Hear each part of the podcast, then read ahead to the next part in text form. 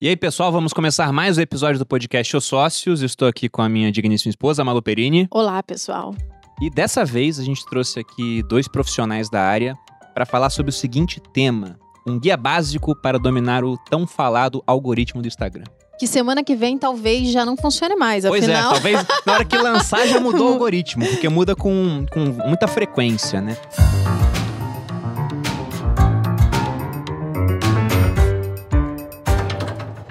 Mas para falar disso, nós trouxemos aqui, eu acho que é assim que fala, Raiezer, né? Raiezer Souza. Olha, me chama de hacker. tudo quanto é Na nome, verdade, então o nome tá tudo dele bem. é Ezer, as pessoas dão high pra ele, né? Eu já vi o pessoal errando teu nome de várias vezes. Não, mas como fala de verdade? Yezer. É que, Yezer. na verdade, pode usar... Se eu um, um dia me enjoar do nome, eu posso usar é, Yezer, né? Yeser ou o nome que eu quiser. Vai adequando, Ótimo. né? É, Vai Você mudando com o conforme fale tempo. do tempo. jeito que você quiser. Exatamente. Mas o Yezer, ele é growth hacker, trabalha com mídias digitais há 7 anos, é criador de perfis no Instagram que somam mais de 10 milhões de seguidores e também de treinamentos na área do marketing digital. Yezer, muito obrigado aí por ter aceitado o convite, viu? É isso, Prazer obrigado ter você vocês aqui. por terem convidado. É uma honra estar aqui com vocês. E estamos também com o João Pedro Mota, programador desde os 11 anos de idade, empreendedor, marqueteiro, growth hacker, fez parte da lista da Forbes 30 Under 30, para os leigos que não entendem inglês, é 30 abaixo dos 30. E também é fundador de startups como Play e Curseria. João, muito obrigado também pela presença, viu? É nóis. É um prazer, é um prazer. Eu queria que vocês começassem falando de forma breve, assim, Pra quem não entende programação como eu e a Malu, que somos muito letrados no assunto, o que, que seria o algoritmo do Instagram? O que é um algoritmo, no geral, né? Vocês têm como explicar pra pessoa que é leiga, que só ouve falar algoritmo, algoritmo, não sabe o que, que é? O algoritmo nada mais é do que uma inteligência artificial. Por que uma inteligência artificial? Porque ele aprende com ele mesmo, né? Redes neurais ali, ele aprende com o usuário, né? Ou seja, não é o Instagram que vai lá e fala assim, isso aqui pode, isso aqui não pode. Não, o algoritmo tá lá para entender o comportamento do usuário, como o usuário se relaciona com o Instagram ou com qualquer outra rede social, e então aprimorar né, o, o seu algoritmo de recomendação. Que na prática a gente fala algoritmo, é re- algoritmo de recomendação do feed, né? Que é o que vai escolher os conteúdos que você vai consumir quando você abrir o aplicativo. Qual é o objetivo disso? Que quando você abre o aplicativo, os posts que ele ex- exibe em primeiro lugar sejam os posts mais interessantes para você consumir. Porque na prática, o que ele quer fazer é que você não saia do aplicativo. Porque quando você entra lá, vê dois, três, quatro, cinco posts que você não gosta tanto, você fala, ah, vou olhar o Zap aqui, vou ir no TikTok, vou para outro aplicativo, vou fazer qualquer outra coisa. Então eles não querem te perder. Então, à medida que você vai interagindo com a plataforma, eles vão identificando seu comportamento. Não é só os, os- os likes que você dá, não é só as pessoas que você segue, mas também quantos segundos você fica na tela no post, quantos é, contas você pesquisa, o que, que você consome. Porque tem coisa que você não dá like, mas você gosta. Ele identifica isso também. É, obviamente que é, é um segredo de Estado, digamos assim, de fato como o algoritmo funciona, mas na prática, o objetivo do algoritmo é entender o seu comportamento, de trazer o conteúdo mais assertivo possível. Isso vai mudando o tempo todo, não só porque eles mudam o algoritmo, mas porque as pessoas mudam também o que elas querem consumir. E você disse que o algoritmo ele evolui sozinho também? Exatamente. Ele evolui sozinho porque cada ele é feito micro, pensando numa pessoa como um indivíduo, não como um grupo. Por isso que é um erro as pessoas que, por exemplo, excluem O seguidores. algoritmo é liberal, então ele pensa no indivíduo. Exatamente. Olha só. Porque ele quer entender que, por mais que milhares de pessoas não gostem desse conteúdo, você gosta. E Ele quer ganhar você como indivíduo, não como grupo. Então, ele, ele aprende sozinho porque ele tá ali olhando as particularidades de cada pessoa que pode mudar. Você pode mudar e assim como o seu grupo de amigos pode ter um comportamento e você ter outro. Então ele é único pra você e ele usa os seus inputs pra tomar essas decisões. Então Certo. por isso que ele aprende sozinho, porque é você que ensina. À medida que você vai usando o aplicativo, quanto mais tempo você usa, mais ele fica específico pra você. Um bom exemplo disso é o TikTok, que quando você baixa o aplicativo, ele te mostra um monte de vídeo aleatório. Depois de algumas Eu horas, tô tão acostumado a não falar do TikTok que ele falou e me deu um nervoso. aqui. Eu sei, vou ser punido, né? Mas é o Spotify, não é o Instagram. É então, só não então pode colocar falar. isso no É. Instagram. Não, mas é que o TikTok é um grande exemplo de que tem os melhores algoritmos, porque você não precisa nem ter uma conta. Em algumas horas usando, ele já começa a identificar, pô, ele não gosta de dancinha, para de exibir dancinha na hora, é absurdo. A timeline de cada um aqui no TikTok vai ser muito diferente, porque ele é focado 100% em recomendação. Ele nem liga para pessoas que você segue, ele liga muito mais porque você assiste. É, mas é muito louco, né? Por exemplo, eu agora tô montando a minha casa. Então tudo tem a ver com a minha casa. Então eles começam a me botar lençol, aí coloca lá decoração, não sei o quê. Quando eu comecei a fazer yoga, Aí comecei a fazer yoga e começou a aparecer no próprio Instagram, ali na, na pesquisa, um monte de gente que faz yoga.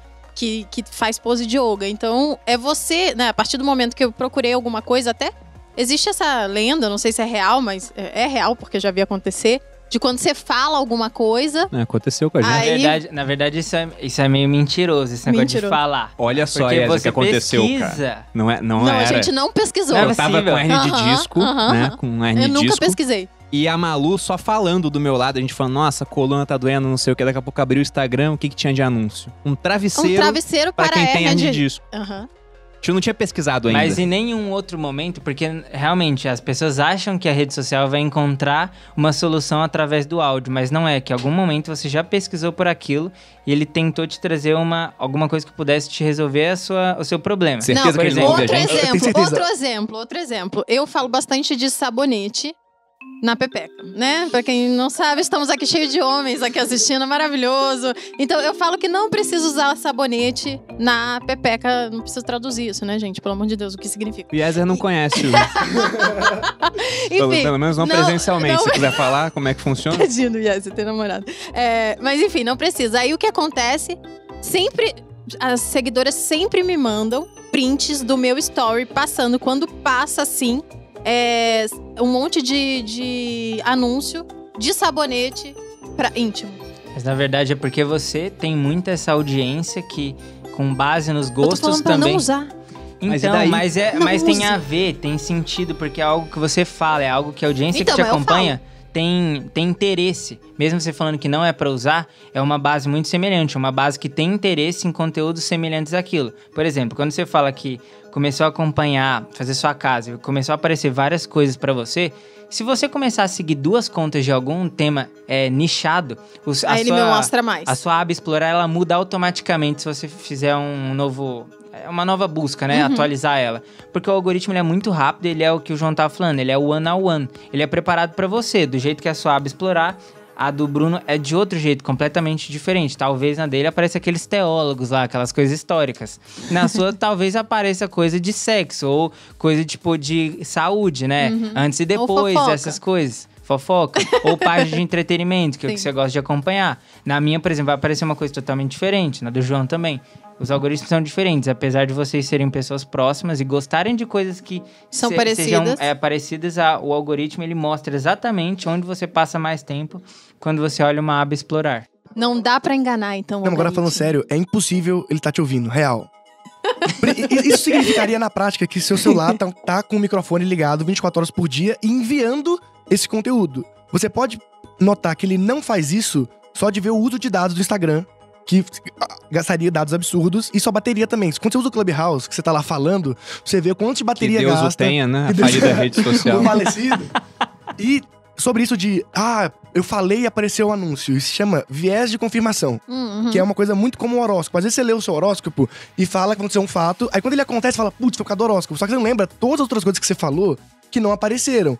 Por que, que o anúncio pode ter aparecido pra você? Por vários motivos. Porque talvez você não tenha a hernia de disco, ou tenha, eles não sabem, mas você tem Mas um, procurou um um perfil médico. Eu comecei a possível. seguir mais fisioterapeutas na época. Exato. E Então, procurou é, Exato, ele médicos, pode colocar é. na segmentação. Quem segue profissionais de fisioterapia, quem é, Quem é homens de tal idade. E aí, por um acaso, você falou.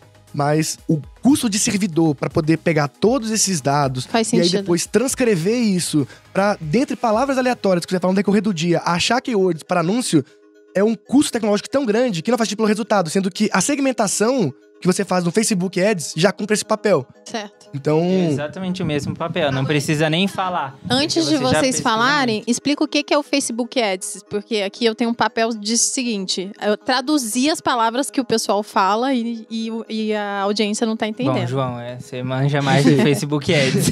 não, o, o Facebook eu não Ads sei muito também, porque eu não faço anúncio assim. Eu tenho muitos, né? Eu já comecei, comecei agora, mas eu tenho um pouco de preconceito ainda. Eu, eu lembro quando eu tinha muito preconceito, agora, é um eu sou. pouco. to- É, É. bem menos, olha aí, ó.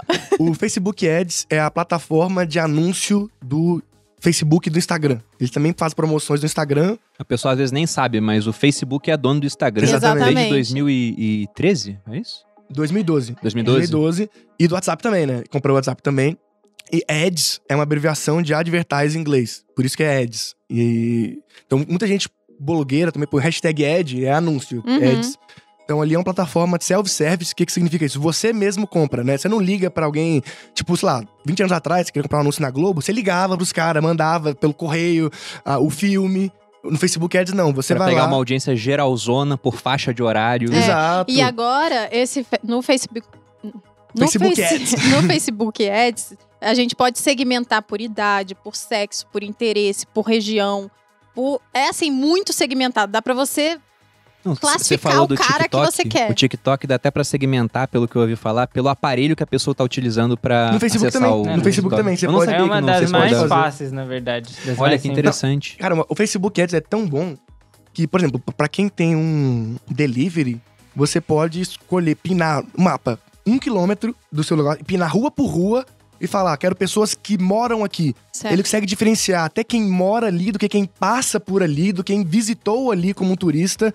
E aí você consegue falar, no caso de um delivery, o raio que ele entrega, né? Porque não adianta nada ele fazer um anúncio pra cidade, sendo que ele não entrega em todos os bairros. É, gastar dinheiro Não, toa. mas esse assunto é bem complexo mesmo, porque, por exemplo, se você vai fazer, quer entregar um ad de um vídeo longo, ele busca entender exatamente qual o comportamento do usuário que vai receber aquele vídeo. Porque se é um vídeo longo, a rede precisa entender, cara, ele tá num comportamento que se eu exibir um vídeo longo, ele tem mais aptidão a aceitar e assistir esse vídeo o maior tempo possível. Então, cara, é muito bem desenhada a estrutura do Facebook Não, Ads. inclusive, Inclusive, abraço Sobral. Ó, mas uma, Já já uma ele coisa tá fazendo anúncio interessante. aqui depois, relaxa. Eu não acontecer. Esse duvido. vídeo do YouTube, certeza que vai ter ele. Não, é isso que você falou é interessante, que ele busca aprender o comportamento. Inclusive, quando você faz um anúncio, os primeiros sete dias ali do anúncio, ele fica em fase de aprendizagem. Então, ele fica escrito lá, aprendizagem, que é o Facebook justamente testando vários. Por isso que normalmente você não pode avaliar por causa da primeira semana como um todo, porque a primeira semana ele tá aprendendo ainda. Então, ele vai mandar para vários públicos que ele acha que funciona. E aí, o próprio algoritmo do Facebook Ads vai entender, não, isso aqui performou melhor. Aí, ele sai da fase de aprendizado. E, e ele até avalia o seu anúncio. Pô, é um bom anúncio, é um anúncio ruim, é um anúncio que tá entre...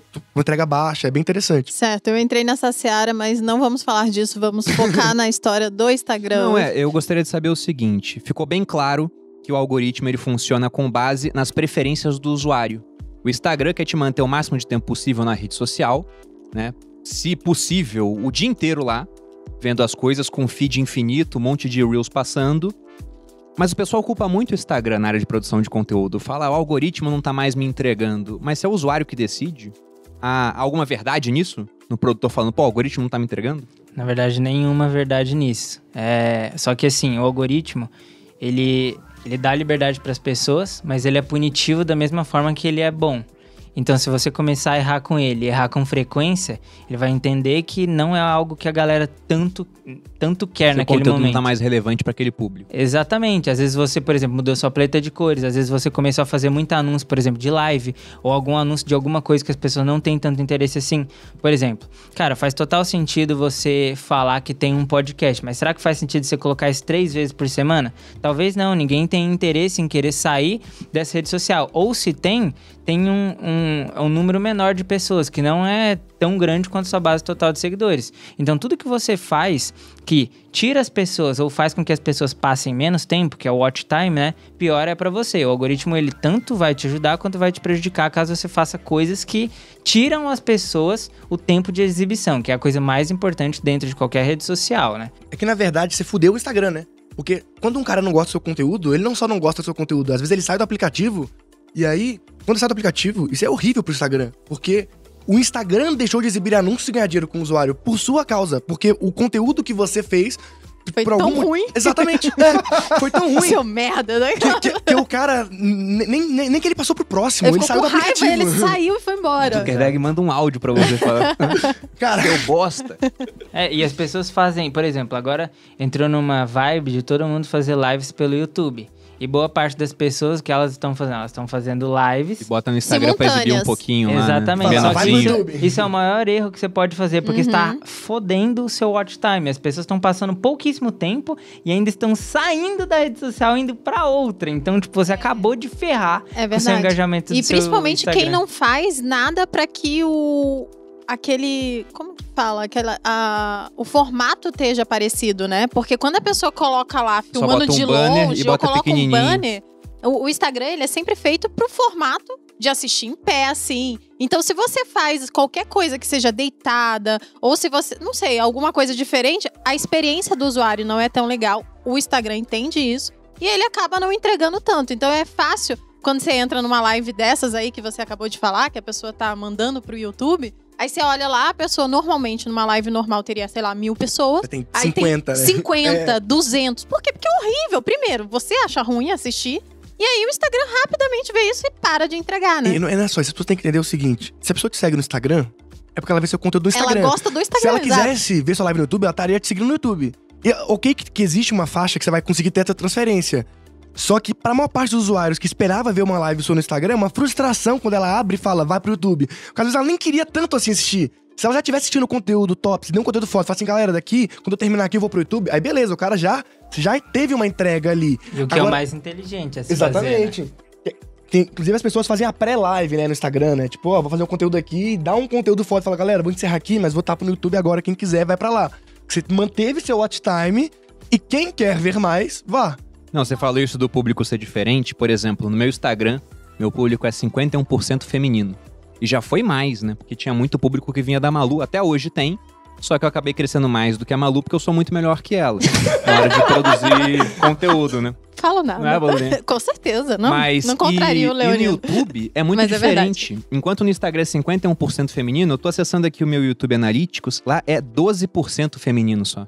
A gente pensa que são as mesmas pessoas que veem a gente nas plataformas e não são. E não são, É, exatamente. é muito, mas muito diferente, porque tem gente que é nativa do Instagram, o outro é do YouTube. Eu, por exemplo, o pessoal me pergunta: quem você assiste no Instagram? Eu não tenho hábito de assistir stories. Eu vejo o feed de todo Eu mundo. também. Agora, stories eu não vejo, porque eu prefiro o Vi um YouTube. vídeo no YouTube, eu também. Eu vou lá no YouTube, pesquiso, ou tem um canal que eu acompanho, eu posso ver o vídeo, enquanto no Instagram eu nunca sei o que o cara vai falar no dia. Eu gosto mais da previsibilidade, de buscar e o é tema. por isso que, por exemplo, o meu Instagram eu tenho uma assiduidade muito boa, porque é previsível o que eu vou falar. Você eu um tenho calendário. quadros, eu tenho um calendário. Então as pessoas entram lá, elas sabem exatamente o que elas esperam. Obviamente tem dias que são gaps e tá tudo bem também, porque as pessoas também gostam desses dias. Mas esse Dá é um o ponto que você falou que é crucial pra todo criador de conteúdo. Previsibilidade. A audiência tem que saber o que vai encontrar e aí que entra a repetição, né? Você é repetitivo Uhum. dentro do seu tema, obviamente, falando de coisas diferentes todos os dias, mas em orna ali do seu tema, Tendo um nicho. tendo um nicho. Só que muitas vezes pro criador de conteúdo, ele acha que as pessoas não vão gostar disso. Só que é um erro, porque as pessoas te seguem justamente por isso. Se eu Exato. gostei disso, não é que chato, vai ter isso de novo amanhã. É, caralho, eu gosto tanto disso, eu quero ver isso hoje, quero ver isso amanhã, e depois de amanhã eu quero ver isso de novo. É, não só os quadros, como tem bordões, né? O Bruno tinha uma característica que ele sempre fazia da canequinha lá, que virou um, um símbolo dele, né? Que ele Era um o ritual depois. Era um né? ritual, exato. Eu tenho o Bom Dia Meu Povo, e todo dia que eu não dou o Bom Dia Meu Povo, vem um monte de gente fala, Mas cadê isso, o isso Bom do, Dia Meu Povo? do ritual não surgiu de maneira Foi, planejada. foi do nada. Eu fazia de manhã. Dia Meu Povo também é, não. Tipo, pra iniciar, eu falava, ah, fazer assim um bumerangue. E não tinha aquela função das pessoas poderem repostar umas às outras ainda. E aí, quando surgiu essa função depois, o pessoal começou a me marcar essas canecas assim, bom- dando bom dia, né? E aí teve um ponto que até teve uma, uma educadora financeira que foi fazer um bom dia igual ao meu e ela nem me seguia. e aí, quando ela fez, o pessoal falou: Você está copiando o Bruno Perini. Eu meu Deus, sabia que café é uma bebida que existe há, sei lá, 4 mil anos, né? Eu fui a primeira pessoa a fazer um, um brinde assim, mas acabou virando uma marca. Hoje eu até nem faço mais, mas durante um tempo me voltar, gerou muito inclusive. comparti- compartilhamento, que as pessoas faziam e me marcavam. Hoje o pessoal me marca quando tá com o pé na grama, por exemplo. O pé bonito, hein, Bruno? Aí começa a marcar. Obrigado, é, são, são seus é, olhos, o né, feed cara? bonito, vai, vai o pé voltar bonito. no, no podcast O mais vezes. Ele quis dizer feio, tá? Porque o feed, no caso, é bem feio. Mas uma coisa interessante, então, que você falou do algoritmo, eu fico pensando. Cara, olha só a evolução que é esse negócio, né? Dele aprender sozinho de maneira individual pra cada pessoa. Quanto que foi essa disrupção, assim? É uma evolução lenta, com certeza, mas que foi se tornando mais rápida. Tem algum marco temporal pra isso? O Instagram foi a primeira rede social a A fazer mudança isso? do algoritmo no Instagram, porque antes era por ordem cronológica. Ah, é Mas- verdade. Mas as pessoas. Não tinha limite de nada. Você podia Uhum. seguir várias pessoas. Inclusive, tem um cara que eu conheço, não sei se o João conhece, o cara segue um. Sabe o ano, mais ou menos? Não, 2011? Não, 2013, não, 2014. gente, eu tava na internet já, já tava Não, mas postando. o Instagram começou em 2011. Ah, tá. Ele teve uma mudança de algoritmo ali em 2016, Não, o 2015. Instagram começou muito antes, pô. Eu tenho conta em 2009. Tá. 2009? Instagram? É. 2011. No Brasil, 2011. 2011, eu acho. 2011. Foi. Você é Não, de certeza, fora. certeza. 2011 no Porque eu Brasil. achava um saco, mas não o algoritmo mudou quando? 2016? Eu acho- 2015, não, 2016, eu por acho que ali. foi 2017. Porque Foi? eu já fazia bastante conteúdo E ah, não, foi depois 2011 dos também. Deixa eu stories, ver não quando foi foi? fundado. Foi o quê? Depois que os stories aconteceu? Não, os stories aconteceram bem depois. Então tá, então foi Os stories- 2016. Tá bom, gente. A data é o menos importante. Desculpa. Ele era por ordem cronológica. Era por ordem cronológica. Exato. Então quem postasse por último era o que aparecia por último ali naquela, na, na- nos- no começo, né? É, Era uma inteligência burra, então. Não, não tinha inteligência nesse ponto. O único. O que, que é a rede social? Porque a rede social tem dois pontos. Primeiro, ela busca crescimento e depois ela busca né, a fase que ela entra em platô, então ela quer que as pessoas passem mais tempo. Mesma coisa aconteceu com o Clubhouse. Só que todo mundo foi embora. Não, não, mas, mas isso é crucial também pra uma rede. Todas as redes, as pessoas vão embora. É, maturação, né? Porque assim, quando você criou a sua conta no Facebook, provavelmente você tinha Orkut ainda. Você criou lá, mas você continuava usando Orkut. Até chega num ponto que todo mundo volta. Aí, tipo, aí do nada todo mundo tá usando aqui. O Instagram mesmo, você criou sua conta provavelmente há anos, mas a forma que você usa hoje é muito maior do que usava anos atrás. Porque as pessoas acabam voltando. Porque quando você cria a rede, normalmente você cria pra poder pegar o username, ver como é, mas não tem criadores de conteúdo ainda ali- alimentando todos os dias.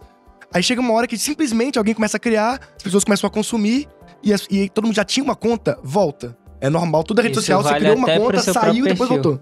Nós já temos algoritmos que criam algoritmos. Pra que você quer saber isso? Ele tá criando Deus. Mas assim, quando o algoritmo pauta. começa a ser necessário, isso é um caminho até, assim, se a gente for analisar, o YouTube seguiu o mesmo caminho, o YouTube tem um, dos melhores algoritmos também, mas o que, que acontece?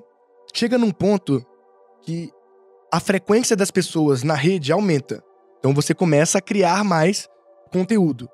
E aí você começa a seguir mais pessoas também, porque mais pessoas do seu ciclo entram, e aí essas pessoas antes postavam esporadicamente. Então, pra você não perder nenhuma, eles mostravam todos. Só que chega num ponto que você começa a seguir tantas pessoas e as pessoas postam tanto que o tempo que você levaria pra consumir todos esses posts é maior do que o tempo que você fica na rede. Uhum. Aí, ele, aí existe uma série, de, uma série de ranqueamento, que eu preciso ranquear porque eu tenho mais posts pra ser exibido do que você tem de tempo pra poder consumir todos esses posts. Foi aí que mudaram o, o Uma evolução algoritmo do natural, Instagram. então, né? Exato, evolução natural. Porque aí eles percebem assim: se eu tenho mais conteúdo pra exibir do que você tem de tempo, não necessariamente o mais recente é o mais É o interessante. que você quer ver mais. Então eu vou preciso, eu preciso ter uma lógica aqui. Se eu colocar um- o melhor post aqui, começar a entender o que, que você gosta mais, você vai ficar mais tempo? E você vai convidar mais pessoas, vai usar mais o aplicativo? Aí ele vai testando hipóteses o tempo todo. E aí começa também a ampliar o tipo de conteúdo. Antes era só foto. Aí depois começou a ter foto stories. Aí depois começou a ter vídeo. Aí depois começou a ter IGTV. Agora tem Reels. À medida que você vai acoplando features, você tem que descobrir uma forma de que, que você vai exibir, porque nem todo mundo gosta de IGTV, nem todo mundo gosta de Reels. Nem todo mundo gosta de foto. Então eu preciso entender que quem gosta mais de foto, eu vou mandar mais foto. Quem gosta mais de vídeo, eu vou mandar mais vídeo. Porque senão eu perco. E o Facebook não quer que você saia do aplicativo, porque quando você sai do aplicativo, aí é o momento que a concorrência ganha inteligência. Porque por mais que eles não monetizem não ganhem um centavo, eh, quanto mais você usa, mais o Facebook aprende sobre você. E ele não aprende isso só pra te exibir post. O nível de comportamento que ele tem de você é o que ele usa esses dados pra te mandar anúncio. Uhum. Que é o motivo pelo qual as pessoas compram, é o motivo pelo qual os anunciantes continuam gastando dinheiro. Então, existe um motivo por, por, por trás da inteligência. Então, ele quer que você use muitas horas pra ele ir aprendendo sobre você. Se você para de usar, o TikTok começa a ter essa inteligência, o YouTube começa a ter essa inteligência. E aí ele começa a perder o jogo a longo prazo. Mas, por exemplo, a gente tá muito centrado no, no usuário. Mas e quanto ao produtor de conteúdo? Porque se eu vejo que o Instagram não tá me entregando mais tanto quanto antes, eu posso ir pro TikTok e se eu paro de produzir conteúdo, é pior pra rede também. É uma pessoa a menos de, de qual vão consumir, né? Pro Instagram, não. Ele não se preocupa com isso. Não se preocupa. Assim, ele se preocupa um pouco, mas eu diria que não é a preocupação master dele, diferente do YouTube. Porque o Instagram, ele é uma rede social mista, onde todo mundo é um criador de conteúdo. É, o foco não tá no É, criador. o tá foco na tá na experiência do usuário. Tanto é que as pessoas é, seguem, acho que só 10% das pessoas que elas seguem são criadores. Tem uma pesquisa americana que mostra assim, o usuário médio, eles não seguem tantos famosos, assim. É mais família, amigos. É, no nosso nicho, que a galera que, tá, que se interessa mais por conteúdo, que quer aprender, isso aí quebra a regra, as pessoas seguem mais pessoas. Uhum. Só que o usuário médio segue a irmã, segue a família, segue o tio, segue a- as crushes. Certo. Ele não fica consumindo blogueiro. Claro que segue alguns, mas não é Se unanimidade. aquela pessoa foi embora, não vai fazer tanta falta a ponto dele falar, "Ah, cansei dessa rede, vou pra outra. Exato, mas talvez se a crush dele, que ele vê o story todo dia pra poder puxar um papo, sair, ele vai sentir muito mais a falta, talvez, do que se o Neymar sair. Que, inclusive, teve uma época que o Justin Bieber saiu do Instagram.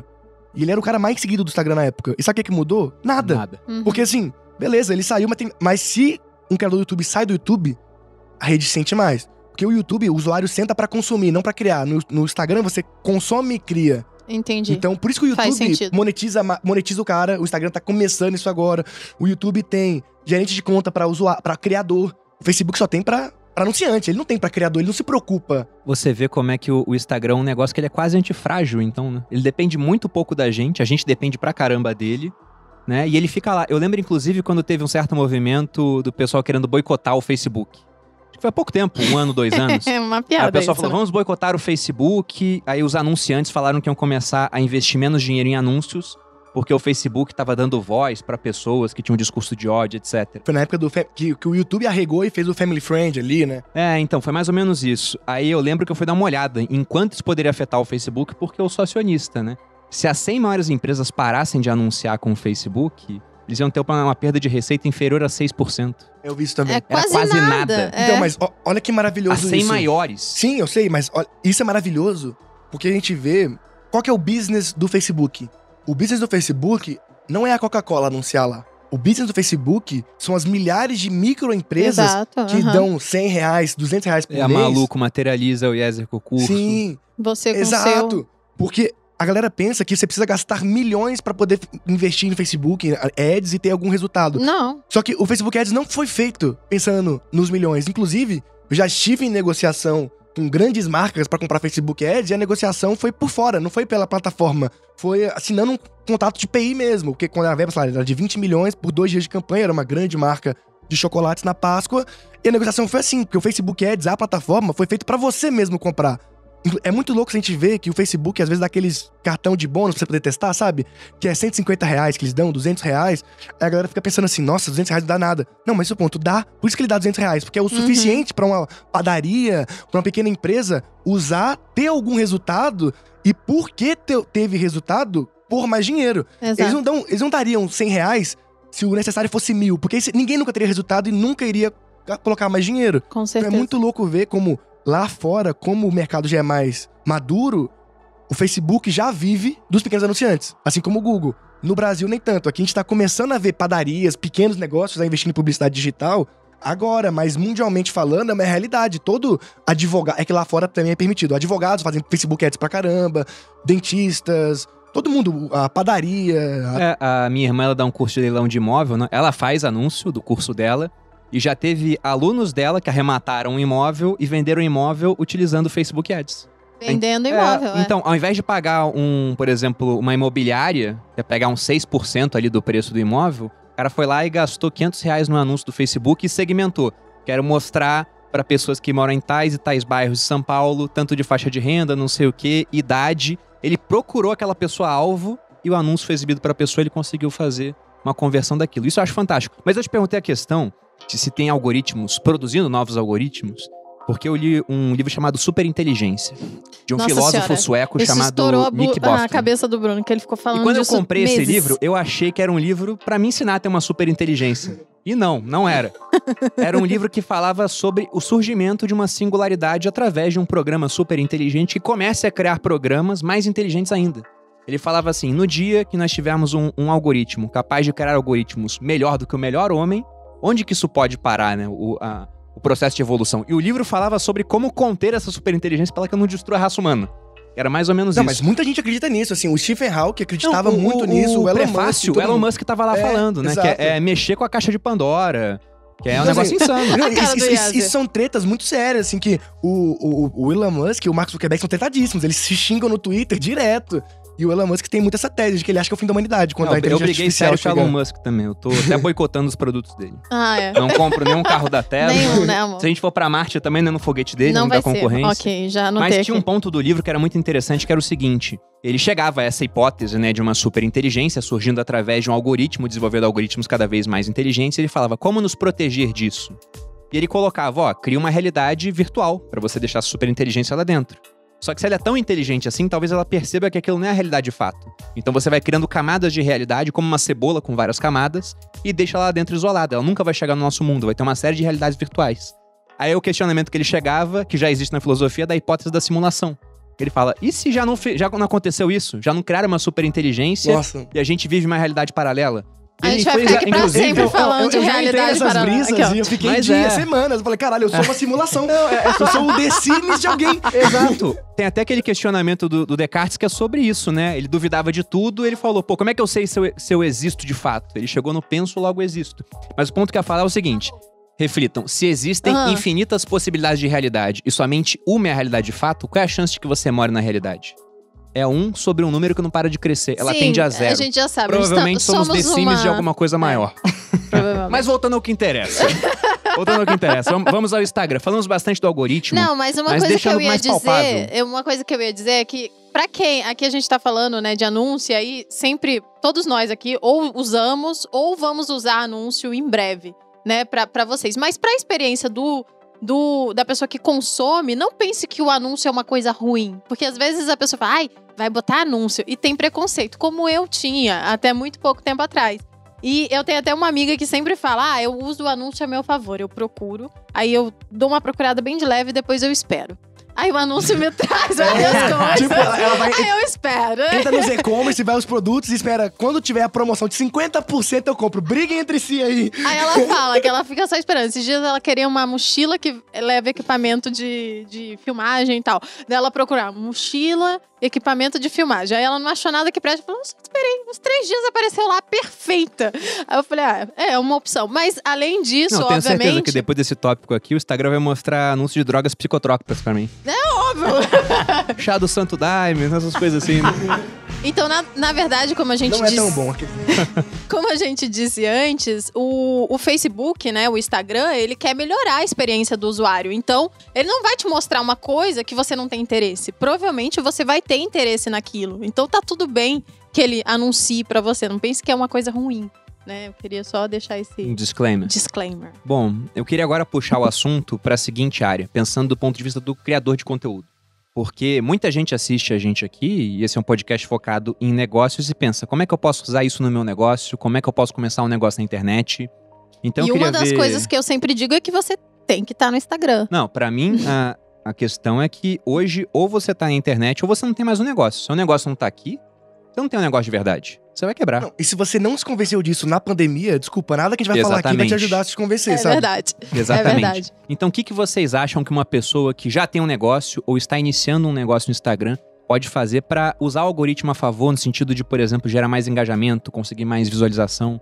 Quais estratégias vocês indicam? Acho que na verdade se a pessoa ela entra já com o intuito de ter engajamento e ter sucesso, ela tá começando pelo caminho errado. Acho que a coisa mais importante para uma pessoa quando ela tá começando nas redes sociais é exatamente postar com frequência, porque só assim ela vai entender como é o comportamento das pessoas que estão seguindo ela. Então, assim, não adianta eu te falar, cara, você tem que fazer isso, isso, isso. Não adianta. Seu público, ele pensa de um jeito, seu público-alvo é diferente, sua persona pode ser uma completamente diferente da minha. Então, se vo... o outro problema é que a maioria das pessoas, elas consomem tanto conteúdo na expectativa de encontrar o melhor caminho, que elas nunca encontram o melhor caminho, porque cada pessoa fala que existe um caminho para você. Uhum. Por exemplo, eu quando comecei no, no Instagram, não tinha esse tanto de gente produzindo Você conteúdo. começou quando? 2013. 2013? Ninguém falava de redes sociais, pelo menos não que eu havia, é, houvesse Botando o rosto foi há pouco tempo, né? cara? Era Um mais ano. esses perfis Um que... ano É, e três Não, meses. e eu lembro que quem falava de redes sociais eram os famosos metablogs, que era mais focado em blogueiros, tipo, tinha um site lá, ferramentas blog. É, Era mais tutoriais, não era tanto ensinando a criar conteúdo, era mais assim, como fazer tal coisa. Tipo, tinha um tutorialzinho. Editando alguma coisinha. Exato. não- Cara, eu era mó tiozão aí. Tipo, apesar de ser novo, eu não tinha essa. Não, nem sabia que existia esse negócio de blog aí que o João tá falando. eu sabia que existia três coisas: o Orkut, o Facebook, e o Instagram achava meio chato, e o Facebook também achava muito difícil de entender, porque era totalmente inglês. Ô, relaxa, começou. você não é tiozão não, porque tem uma galera aí que nasceu depois que o Orkut morreu.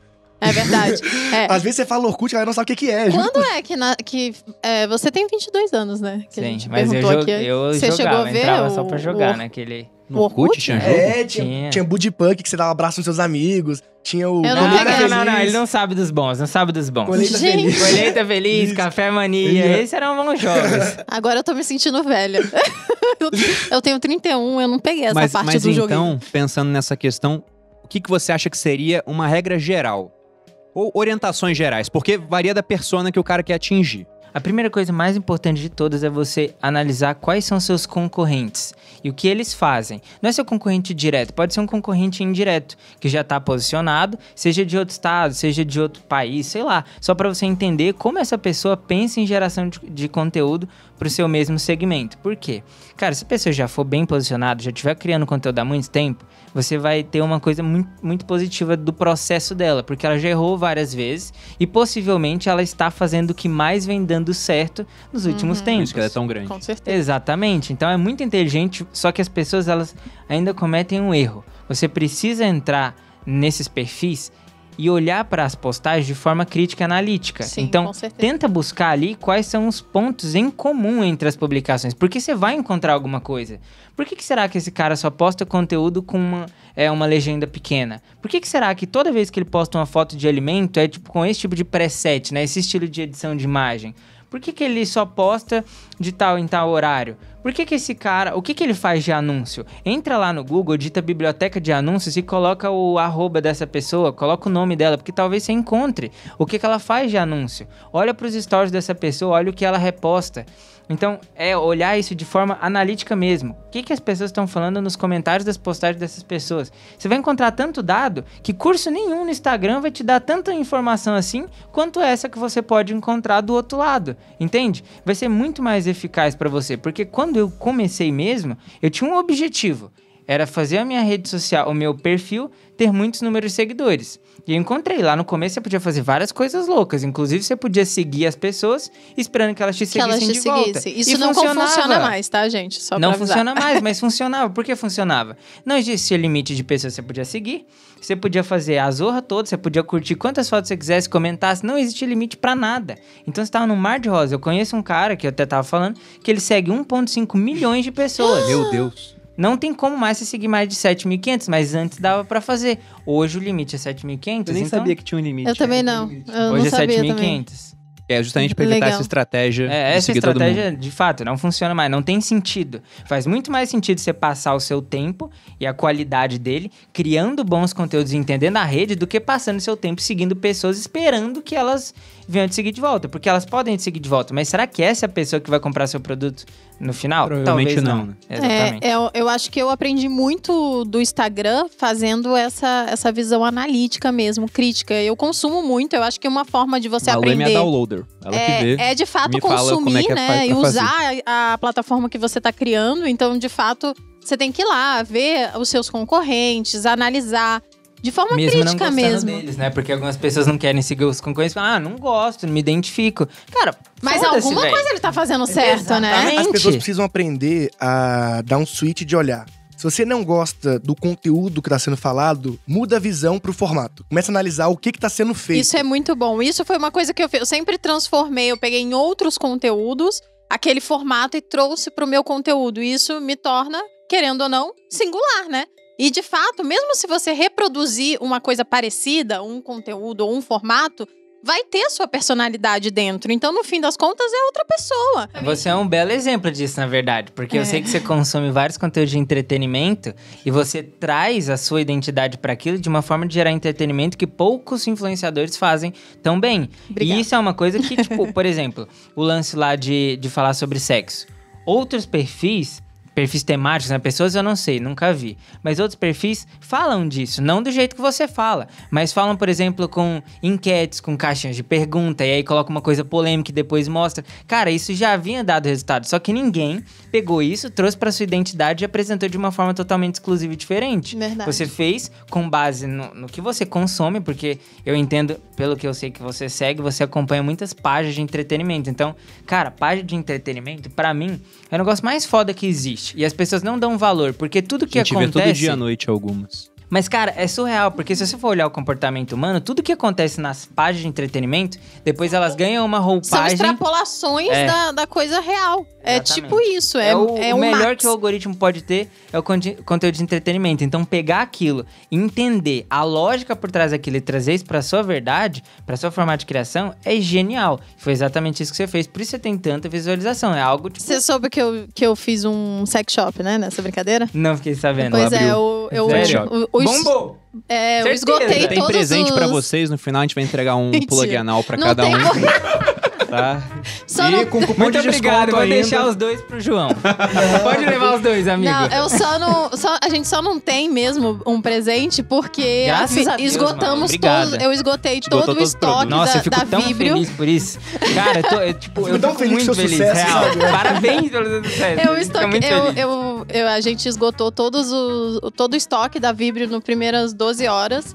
E aí a gente repôs o estoque e mais nas próximas 24 horas esgotamos de novo. E agora a gente tá nesse processo de colocar as coisas, é, colocar o estoque, comprar mais.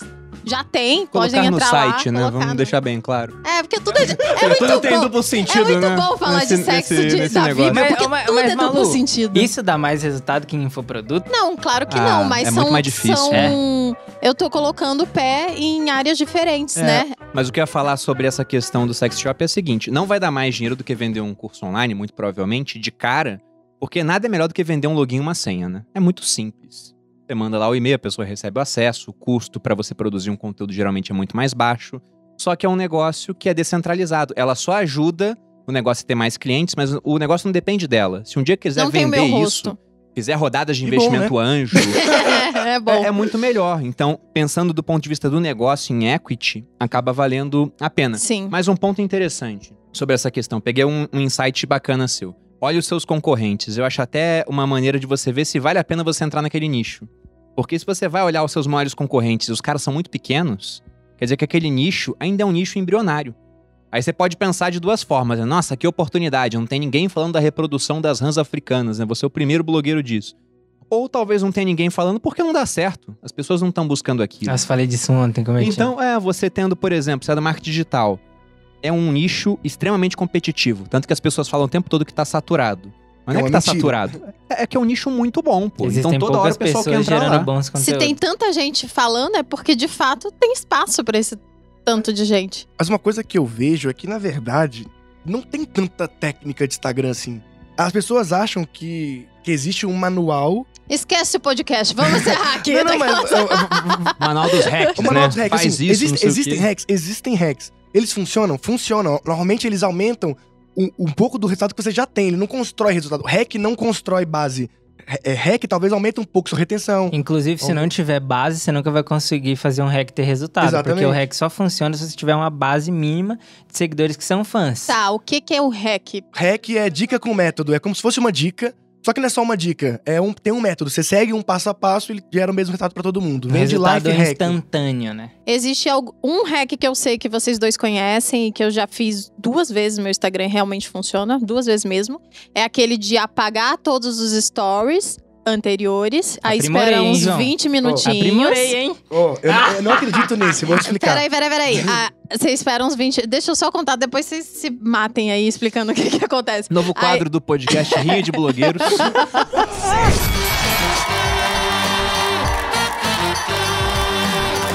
Continue, Aí você apaga tudo. Quando você volta, você volta com seus stories fazendo algumas enquetes. Por que, que é enquete? Eu vou explicar depois os meninos falam aí. É, a enquete é como se você tivesse mais uma interação naquele, naquele conteúdo. Então, se você tá assistindo, é uma interação. Se você assiste e clica, é duas interações. Aí, se você assiste, clica e manda uma mensagem, são três interações. Então, você vai fazer, é, sei lá, uma Quanto mais média de... interações, mais vão querer te entregar. Isso, uma série de 10, 15 enquetes, e aí Mas isso na verdade faz nem com que precisa mais. disso tudo pra funcionar. Tá, é, esse foi o hack que eu aprendi, né, no caso. Esse, esse é o método Malu dança da chuva. Tá dando certo, não, dança até chover. Como eu disse, eu fiz duas vezes na minha vida. Porque foi uma vez que o Instagram, não sei, não tava me entregando. Eu falei, fudeu, eu entrei em alguma coisa. E aí eu apaguei tudo e fiz. E, e aí eu vi que não sei o que tinha acontecido. E Porque quanto eu. que bateu de view, só para as pessoas saberem? 110 mil. E eu Nossa. segui ce- 110 mil o dia inteiro. Não foi. Eu fiz tipo um 60 E você tinha uns stories naquele 320 dia. mil e... na época. sei lá. Vamos É. tentar trazer a estratégia disso antes da Tá, gente fala entrar aí, em fala aí. treta aqui. Porque Não, assim, não, não, ó. a gente quer treta. Não, não, calma aí, calma aí. Não, não, não, calma aí, João. Você Eduardo, pra pega caralho. soco inglês aí, Ô, já vamos deixar aqui na mesa. Existe uma ordem de prioridade nas coisas primeiro. Não é bem, tipo, uma coisa tem um ponto, outra coisa tem um ponto. Faz sentido, mas não ta- é bem Isso assim. também é há controvérsias, não? Não, faz Não é sentido real. isso que você falou, mas não é... Faz sentido... Desculpa, eu sempre aí. O fone fica sereno. não tem essa habilidade que o Perini tem com o microfone. Ó, é assim, ó. Faz sentido, mas não é bem assim. As coisas têm um peso. Por exemplo, o que, que mais tem peso é, são as coisas mais escassas. Pensa como tipo, se fosse um jogo de basquete, por exemplo. A cesta de três pontos tem cesta de dois, tem cesta de um. Certo. A de três é a mais difícil de fazer. Ok. Seja em qualquer lugar. No Instagram também existem as cestas mais difíceis de fazer. Por exemplo, o que é mais difícil ter num story? Compartilhamento e resposta. Certo. Você pode ter muita resposta, mas entenda que o comportamento padrão é muito difícil ter respostas. Por quê? O story ele gera uma interação passiva. As pessoas só querem assistir. A maioria e, meu só irmão, assiste. Exato. É um comportamento mais padrão. Não significa que é o mais comum. E- exatamente por isso as pessoas reclamam tanto, mas meus stories não tem tanta visualização. Porque apesar de ser o comportamento passivo e mais padrão, ele também é escasso. Então, beleza. Vamos lá, primeira coisa, compartilhamento e depois respostas. Depois dessas coisas, o que, que a gente tem? As enquetes. As enquetes acabam sendo mais relevantes do que as caixinhas de pergunta, por mais que uma pessoa passe mais tempo respondendo uma caixinha do que votando numa, enquete. Por quê? Porque a enquete ela é mais rápida e mais intuitiva de responder Você se a uma pergunta for clara e direta. também, né? Exato. você- consegue ter, tipo, no seu caso ali, você deve ter tido uns 30 mil votos na enquete, cada Exato. uma mais ou menos. Enquanto você nunca, por mais que você tenha 5 mil perguntas na, no box, você não vai ter 30 mil, sabe? É muito raro. Por Acho mais que que, o peso da é caixinha pra seja caramba, maior. pra caralho, Nunca cheguei Mas nisso. o peso da caixinha também é maior do que ba- bastante das coisas. Mas óbvio que ele vai considerar qual é a quantidade. Por exemplo, vamos supor que a, a caixinha ela va- vale como se fosse dois. Só que a enquete ela vale um. Só que você tem muito mais votos na enquete do que resposta na caixinha. então Igual, por acaba exemplo, no, no- no feed, o que tem mais peso, segundo o próprio Instagram, Lá é vem, lá vem, comentário. lá vem, lá vem. É comentário. Será que é comentário? É, isso também Ou é, será que é salvamento? total. Ou será que é compartilhamento? Salvamento ninguém nunca citou, né? O próprio Ou será Instagram que é nunca falou. Agora, comentário tem mais peso segundo o Instagram. Porém, quando você tem um post com mais like, ele tende a ter mais alcance. Porque por mais que o comentário tenha mais peso, é muito mais fácil você ter uma quantidade 5, 10, 20 vezes maior de likes do que de comentários. Então, comentário tem mais peso? Tem mais peso. Porém, o like vem logo em seguida. E aí você tem muito like, então supera, porque você não- nunca vai ter quan- tantos comentários quanto likes. Então, Isso segundo o próprio Instagram, ele, ele bota tipo uma listinha Ele ou bota não? listinha. Ele Não, dá, ele um, já um- fez dá umas isso, Ele postou eu no. Creators, pô. Eu sempre reposto esse post. Ah, O Instagram tem um post que ele fala o- a lista de interações que, é, que o, o algoritmo usa pra ranquear o feed. O comentário é o primeiro lugar. Tá, deixa eu só explicar para as pessoas também uma coisa que provavelmente quem é leigo e nunca ouviu falar nisso. É, como que funciona a entrega do Instagram? Quando a, a foto ou até o story, sei lá, performa bem, ele entrega para um, uma quantidade que eu não sei, isso daí talvez os meninos saibam. É, mas tipo assim, 5% da sua base. E aí, se performa bem, se mais gente curtiu a foto nos primeiros minutos, aí ele vai lá e entrega para mais 5%. Ou então o pessoal comentou e tal. Por que, que eu tô explicando isso? Pra vocês curtirem as É, minhas mas, fotos. mas, ó, Só exi- pra isso. Não é existe, assim. É, existe, expliquem, tipo, expliquem, Na mas é verdade, algo isso assim. é parecido também. Só que nesse ponto não existe uma comprovação do que de fato acontece. O que eu acredito que funciona, depois o João pode dar o que ele acha. Tá. Eu acredito que funciona assim. Existe um algoritmo de dupla entrega. Quando você posta uma publicação, duas, dois tipos de grupos de pessoas recebem a É publicação tipo um teste automaticamente. A e B, né? Na verdade, é como se fossem as duas coisas juntas. É, Uhum. como se fosse um A e B. Primeiro vai pro A, que é a galera que é mais fã. É a galera que, tipo assim, foda-se o que, que é o conteúdo, eu quero receber. Curte. Exatamente. Pode ser um anúncio, pode ser um conteúdo completamente irrelevante, não importa. Eu quero receber todos os conteúdos que a Malu postar. Então essa é a galera que recebe todos os seus conteúdos, mesmo ele sendo bom ou ele sendo ruim, porque a pessoa já mostrou pro Instagram que ela tem muito interesse em receber qualquer tipo de conteúdo. Beleza. Só que a partir do, do resultado que essas pessoas vão mostrar pro algoritmo, né? Por exemplo, ela recebeu, ela vai mostrar, cara, eu recebo todo o conteúdo, mas esse conteúdo aqui eu não vou curtir, não vou tipo, engajar porque não faz tanto sentido pra mim. Só que ao mesmo tempo que essa galera recebeu, um outro grupo de pessoas, que é o grupo B, que não é tanto seu fã assim, mas aí. Que, por que, que essa pessoa vai receber? Ou porque ela te segue faz pouco tempo, ou porque em algum momento ela, tipo, curtiu ou engajou com alguma publicação sua, então ela tá meio que quente ali, não tá tão fria. Então é essa galera. Aí beleza, passou por essas duas. Se a postagem estiver indo bem, ela vai pro terceiro grupo de pessoas, que geralmente é uma galera que te acompanha, só que não engaja quase nunca com as suas É o publicações. blazer. Você aí que é É, blazer. é, imagina que o Curtam Face- as minhas fotos. O Instagram vai entregar pra quem quer receber, né? Só que se as pessoas que já se interessam por você, que já receberam de qualquer forma, engajam muito, ele vai falar assim, pô, beleza, esse aqui é um post muito bom, que até o público mais engajado dele gostou mais do que eles gostam na média, então vou arriscar a tentar entregar Igual a pra foto quem. da, da casa de vocês. É. Eu ia falar que o Instagram privilegia casas. Vou tentar cachorros. reengajar o Mas público, existem né? Coisas que E geram engajamento. muito cachorros e engajamento. bundas. Bundas, bundas. Mas, mas não é porque o algoritmo privilegia isso, é justamente porque, Porque as pessoas, gostam de consumir isso. Gostam, exato, Exatamente. não é Então, por o isso que eu falo. algoritmo. Se você quer aprender a criar conteúdo pra internet, você não tem que aprender algoritmo. Porque, assim, os maiores criadores de internet não são os especialistas do algoritmo. A gente tenta entender o que, que eles acertam e erram. A gente é especialista, a gente analisa. Mas, assim, o Whindersson não é o cara que ele fica olhando, nossa, deixa eu ver aqui essas métricas aqui pra ver como eu vou É fazer que esse post. intuitivamente ele acaba entendendo porque ele. Se bem que o Whindersson ele é bem. Eu já assisti uma palestra dele, ele é bem. Intencional. É intencional. Então, eu mas, mas, acho. mas ele é intencional não no algoritmo. É intencional que ele sabe que funciona No com comportamento comportamento. Exato. humano. Porque, porque no final. Mas na verdade existem um, seis tipos, sete tipos de publicação que elas sempre funcionam bem. Bundas.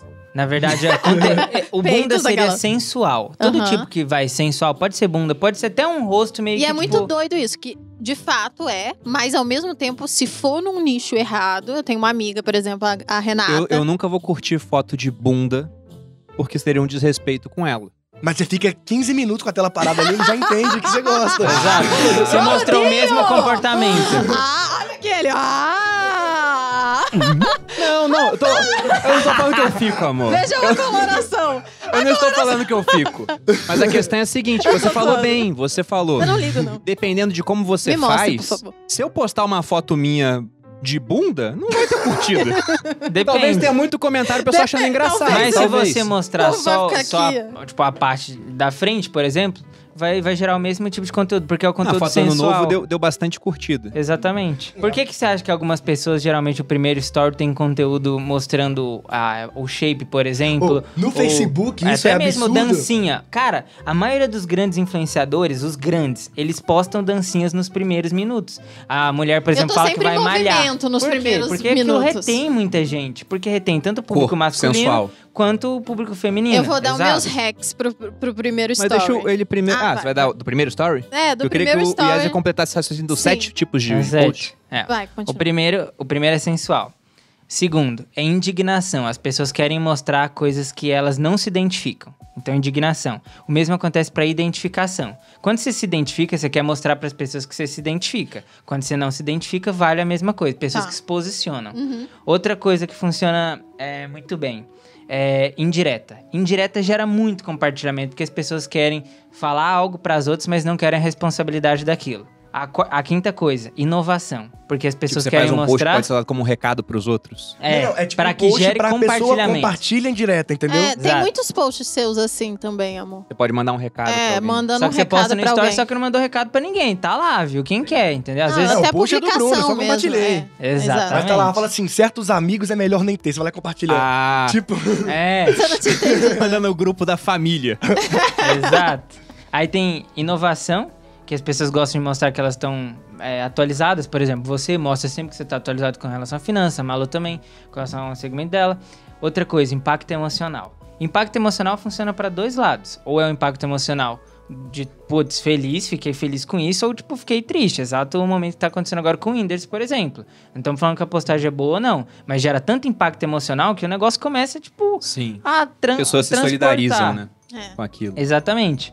Foi o 7? Ou foi só 6? Não Faltou sei. um. Ih. Vixe, agora lascou, porque até voltar. Não, mas é o seis. Cachorro. O cachorro Bom, sempre o funciona. sete é secreto. Cachorros bonitinhos. Não, eu, Daquelas. vou, eu vou lembrar daqui a pouco eu falo. Não, mas só falar o que eu faço sempre no primeiro story. É, na verdade, eu boto muita informação no primeiro story. Eu acho que isso acaba é, fazendo as pessoas ficarem ali mais tempo. E eu sempre tô. Uma coisa que eu faço nos stories que eu acho que funciona bastante é estar em movimento. Então eu mudo a minha. a- os meu, o meu cenário.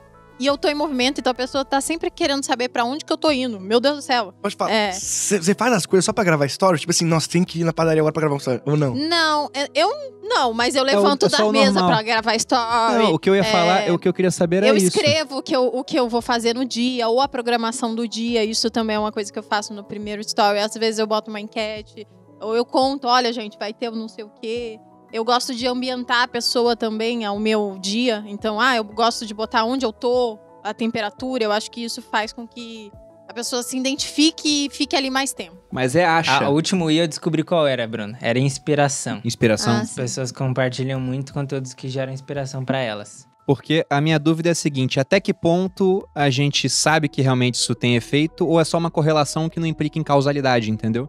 Ah, eu acho que fazer stories em movimento me dá mais tração nos primeiros stories. Aí você faz 100 e Na continua ver- igual. Mas na verdade não tem relação com isso. É o watch time e a escassez do que está do que tá acontecendo ali. As pessoas estão, porque pode ser que os stories dela tenham tanta resposta que você fala assim, caraca, na verdade é por isso. Não só porque está retendo, mas porque as pessoas também estão respondendo. E o algoritmo ele sempre vai entender assim, o que eu vou mostrar primeiro é o que você mais gera qualquer tipo de ação. Você pode fazer um teste. Se você seguir uma pessoa, não curte nada do perfil dela, não precisa curtir nada. Só olha todos os stories dela. Toda publicação agora dessa pessoa que ela fizer no feed vai aparecer pra você como uma das primeiras, porque o que importa é o quanto tempo você passa com aquela conta. Não Mas importa aonde, entendeu? Mas é que, na- é que isso de seguir uma pessoa é meio roubar no game, porque assim, o seu seguidor mais recente ele vai receber muito de você, porque o algoritmo ainda não entendeu como você se relaciona com aquela pessoa.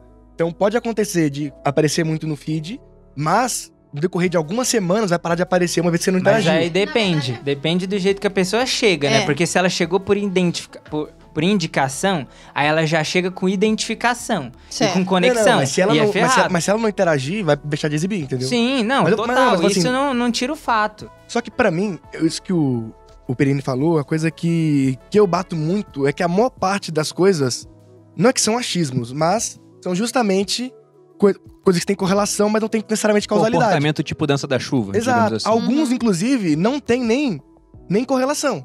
Por exemplo, o salvamento foi uma treta que eu já me envolvi, porque eu vi as pessoas falando salvamento, salvamento, salvamento, e a gente foi analisar os dados e não tinha nem correlação, muito menos causalidade. Gente chegou- Cuidado, hein, João? Você tá falando com a melhor amiga dela. Cuidado. Mas eu não tenho Só nada. Mas eu não tenho nada contra a pessoa. Nada contra. Eu não tenho nada contra ninguém. Eu sou, Acho bom, daquelas. eu sou um cara net que eu gosto de olhar. Peraí, vamos ver se pelo menos tem correlação. Tem correlação? Agora tem causalidade? Ou da onde que tirou isso? Porque, como eu disse, a gente pode tomar decisões precipitadas baseadas em coisas que a gente tem a percepção de que é, mas não necessariamente é. E uma relação que a gente tem com a nossa conta, que pode funcionar pra caramba pra gente, não necessariamente funcionam para outras contas. Por isso que eu acho importante as pessoas testarem nas suas próprias contas o que funcionam, porque não existe uma verdade absoluta. Sim. Uma Pra coisa. sua, a sua certeza. métrica ali, alvo, vamos botar assim. Por exemplo, a pessoa. Pra mim, o mais importante na minha conta, eu falei isso com o Yezer até. E não é por conta de alguma coisa que eu vi que os, os criadores fazem. Como eu vendo pelo Stories, eu me interesso muito pelo número de pessoas que chegam nos meus Stories no final deles. Principalmente após uma grande sequência. que é a retenção dos stories, né? Que é. É o público selecionado, né? É igual o público que assiste o nosso, o nosso podcast. A gente fica aqui uma hora, às vezes uma hora e meia tagarelando. E o povo assiste, às vezes, duas vezes. Assiste no Spotify, e depois, no ouve, YouTube. depois vai lá assistir no YouTube. Então, é um público. Esse público é o público selecionado. É, É, o público mas aí que a ama gente pode colocar, tipo, estabelecendo correlações que não existem. Não, esse episódio foi melhor porque a Malu foi com uma camisa de tigre. Exato. então nos próximos. Essa camisa, Por isso que eu falei de comportamento tipo sucesso. dança da Nossa, chuva. Mas tem um livro muito legal sobre isso, que é o livro do cara da Google lá, que eu esqueci o nome. O cara, porque você já viu essa história lá que um bêbado, é, é, um bêbado tava passando na rua e aí ele passou perto de um jardim com flores, de uma mulher que tava, tava irrigando lá e ele pisou nas flores. E ela jogou água nele. Só que aí ela descobriu que ele tava bêbado. E aí ela foi, tipo, dar um abrigo pro cara. Falar, putz, não deveria ter feito isso. Levou ele pra dentro de casa e tudo.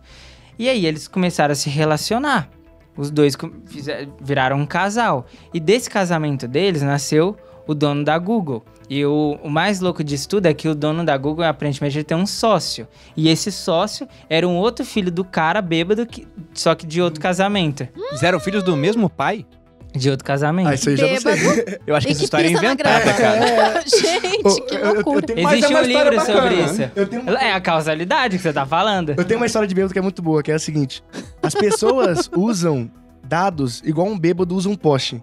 Muito mais pra apoio do que pra iluminação. Hum, olha que É interessante muito essa frase. isso aí. O que eu falo da dança da chuva é o seguinte: a dança da chuva é um sobre isso. comportamento que sempre. É um comportamento, não, uma prática que sempre deu certo pros indígenas norte-americanos. Porque eles dançavam até chover. Então o cara pode falar, não, no Instagram é isso aqui que dá certo. E talvez dê porque o cara faz até dar certo. Mas não tinha a ver com aquilo, entendeu? Porque os indígenas lá dançavam um dia, chovia, a dança deu certo. Dançava um, não chovia, dois, três, dançou seis meses. Quando choveu, olha, deu certo. E às vezes não, é só uma correlação que realmente não implica. Mas o que você falou dos stories lá, de ver quem assiste até o final, pra mim, pessoalmente, isso é uma das métricas mais importantes, porque assim, eu sou um fanático de cinema, gosto muito de filme, fico. Se eu abrir meu YouTube aqui agora, só tem gente fazendo resenha de quadrinho, resenha de filme. E eu me interesso muito, assim, por Oscar, filmes e tudo. E no cinema, eles têm uma, uma métrica, assim, quando tem dois atores, como eu sei quem vai concorrer ao Oscar de melhor ator e o melhor ator coadjuvante? Existe uma lógica técnica para definir quem é o protagonista e quem é o coadjuvante. E essa métrica no cinema é tempo de tela. Quantos minutos você tem na tela, na obra do filme, vai definir até o seu salário, né? Quem tem mais tempo de tela ganha pelos minutos que aparece. Uhum. A gente sabe que o seu personagem é pequeno porque, por mais que ele tenha algumas cenas, ele tá só três minutos na tela. E aí eu, eu percebi assim, cara, se o cinema se importa tanto com o tempo de tela, inclusive atores que vão fazer filmes de super-herói, eles se importam muito também com o tempo de tela sem máscara, porque ele quer aparecer, né? Não adianta nada você tá lá. Por, por isso que na Marvel Genial. ninguém, Pode ninguém ser um dublê, tá é, mascarado exato. tudo. Na Marvel ninguém tem identidade secreta, porque nenhum ator quer estar num filme dessa magnitude e não aparecer. Imagina que desastre. E aí eu comecei a olhar tempo de tela, tempo de tela. Fiquei, fica na minha cabeça que eu preciso aumentar meu tempo de tela. Então, se eu quero fazer. é, eu eu não me importo quantos stories eu vou fazer, eu me importo quantos minutos eu vou aparecer. Então, eu me interesso muito com quantos minutos a minha audiência tem contato comigo numa semana, num mês, eu analiso isso. Isso me inclui que, olha, se eu tenho tantas horas no podcast por dia, então eu tenho tantos minutos daquela parcela, eu tenho mais tantos minutos de stories. É, se Deve ser por isso que ele não para de falar, né? Tempo de microfone também. Aqui Entendi- chama tempo de entendi microfone. tudo agora. É um E é mais. gênio. Aí o que que eu faço? Eu falo em 2x pra poder, poder ter mais tempo na cabeça da pessoa. Não está acelerado, gente, relaxem. Mas, mas isso é bem. A gente começou a crescer mais esse ano no Instagram por conta de outras redes. Sim. A Malu, ela anota na agenda dela o número de seguidores que ela tinha no começo de todo mês. Eu a gente viu tudo, gente. que depois do podcast começamos a crescer muito. Muito. Sendo que o podcast fica no YouTube, fica no Spotify. Talvez esteja entregando mais a gente pra pessoas de fora e esse pessoal pode estar migrando. Mas também tem Ou a pode ser outras coisas colaboração, também. né? Porque é outras isso. pessoas trazendo tráfego. Exato, exato. Mas, e não é só isso E o também, né? Sobral, que veio aqui várias vezes também. A gente já falou dele três vezes nesse episódio. Imagina- Certamente você já viu um, um banner dele passando aqui nesse momento. Ó, qu- quantas horas tem o podcast aqui em Uma média? hora e trinta. Uma hora e vinte. Uma hora É. e trinta, né? Então, É. sei lá. Isso seria tipo 320 stories, só teria que consumir seu pra ter Que nem dá pra conteúdo. fazer isso. Que nem dá pra fazer. Então, o nível de consciência que esse cara tem de vocês, o contato que eles têm, o tempo de tela que eles têm é tão grande que quando eu comecei a pensar nisso, aí que explodiu minha cabeça. Eu falo, cara, é verdade. Quanto tempo leva pra um cara gostar de mim? Aí eu fui, fui vendo que é a quantidade de conteúdos que ele interage e o tempo que ele leva pra fazer para interagir com esses conteúdos. E não só os conteúdos, né? Porque se a pessoa não vende por uma indicação, ela demora muito mais tempo, porque é consumir Ela tem conteúdo. que te entender primeiro. Exatamente. Exato. Esse É. é. o tempo que mais demora, a pessoa te entender. Mas o que eu ia perguntar é o seguinte: pensando nisso, em tempo de tela, né? Mas em outras coisas também, o que, que é melhor? Tem um número mínimo de stories? É melhor aparecer pelo menos uma vez no dia pra verem que é você? Ou só responder pergunta funciona? Porque tem gente que cresce de todas as formas, né? Depende das, dos Do seus seu valores. nicho A também. Malu fala muito isso. Ela fala assim, cara, quais são os stories que você mais gosta de consumir? Porque o que você mais gosta de consumir é o que você mais gosta de fazer. Na maioria das vezes. Não quer dizer que é 100% de chance Sim, disso. depende do seu nicho. Eu sempre vejo. Eu gostaria de estar assistindo isso que eu acabei de fazer. Se eu não gosto, por que, que eu postei? É uma bosta, E sabe? aí, não faz foda-se, sentido. você vai produzir 30. Você vai produzir 30 de um negócio que você não gosta. É melhor você produzir um que você gosta, entendeu? Então, eu, eu consigo assistir os meus stories e achar Ela, legal. ela vê todos os stories que ela faz e ela sempre. ri. Eu ri- Sério? precisava contar isso. Ela vê e fica rindo assim, sabe? Nossa, foi muito boa nessa. Eu sou muito legal. olha. Você também assiste os stories? Eu assisto, E mas. acha genial. Me acho genial. Uma vez eu falo, nossa, aqui eu mandei muito bem, de fato. Mas eu vejo meus stories depois com olhar analítico. Pra ver, olha só, esse aqui teve mais compartilhamento. E às vezes é um negócio que eu sabia que ia ser compartilhado e outras vezes não. Ah, ele faz muito isso. Aí leva o conteúdo pro feed. Exato. Exato. Aí leva pro feed. Uh, Eu acho que o feed é muito importante. Porque até é que os pensando. objetivos são diferentes, né? Não, não, mas até pensando em crescimento, por exemplo, não dá pra seguir, descobri isso hoje com vocês, que não dá pra seguir mais de 7.500 pessoas, que já é coisa pra caramba. Só que quantas pessoas alguém é capaz de assistir no dia os stories? O tempo é limitado, né? É, Você não tá dá. sempre Não, concorrendo. se final, uma pessoa segue mais que todo 3 mundo. mil pessoas, eu já nem acompanho. Porque, cara, não faz pô, sentido. eu sigo mais não, você tem problema, João. Cara, o João, ele é assim, aqui agora não era, não é tão assim, mas antigamente, se entrasse em qualquer publicação do Instagram, você ia ver lá, João Pedro curtiu isso. Como que pode, mano? O cara fica o dia inteiro nisso aqui, velho. E provavelmente tinha um comentário também. Maluco. Mas o feed você não acha que é importante? Porque pensando nisso, pessoas não conseguem assistir stories de 20 pessoas no dia. É muito difícil. Agora o feed ele consegue ver de 20 O, pessoas. o feed, pra mim, é a melhor forma de você crescer. Até porque tem o compartilhamento. Não que o Stories não tenha, mas o público em geral não tem o hábito de compartilhar Stories tanto nem quanto o sabe feed. que tem. Vocês concordam que o feed e o story são públicos diferentes? Comple- completamente. Tá, é, isso é mas, legal. mas que assim, o público que é. Eu di- digo que o story é mais importante que o feed. Porque se o cara, ele Pra é. relacionamento. É, porque relacionamento é a parte e mais quem importante. compra é quem o se cara que relaciona, relaciona. comigo, obviamente. Exato. Eu sempre falo isso. E é o eu, fiel. Eu tô, eu tô preocupada com o meu story, porque é essa pessoa que vai comprar o materializa. É o LTV do cliente. Então, mas- Inclusive, mas- o Bruno fala muito disso, porque ele se preocupa com o LTV. É o mesmo senso que você. Quando você tem um curso extremamente bom. O que, que você está se preocupando? Com o LTV do cliente? A mesma coisa lá no Story. O LTV explica o que que é o LTV. Lifetime Value é o tempo que o cliente passa com você, te comprando produtos diferentes. Tô certo, doutor Sim, Bruno? tá correto. Mas uma coisa muito louca é que tem uma pesquisa do próprio Facebook, do Facebook IQ Studios, que é uma parte deles que eles. O IQ Lift Studios. Eu fiquei em choque quando vi essa informação. Eles falaram que 92% das pessoas que compraram não interagiram. Do próprio Facebook, do Facebook Ads. Eu cheguei a essa conclusão também. Eu falei, caralho. Então é, é muito louco também quando a gente vê que a gente tá- vai tentando achar formas, mas na prática ninguém tem a resposta 100%. Claro que a gente tem é, direcionamentos do que a gente acha a partir da nossa vivência, mas bater o martelo do que é o melhor, eu acho que ninguém consegue falar, porque varia muito. Depende muito Mas do público. Aí eu vou jogar Sim. uma coisa. Você pode. eh, Sim. Mas eu acho. Aí depende de como que você vai.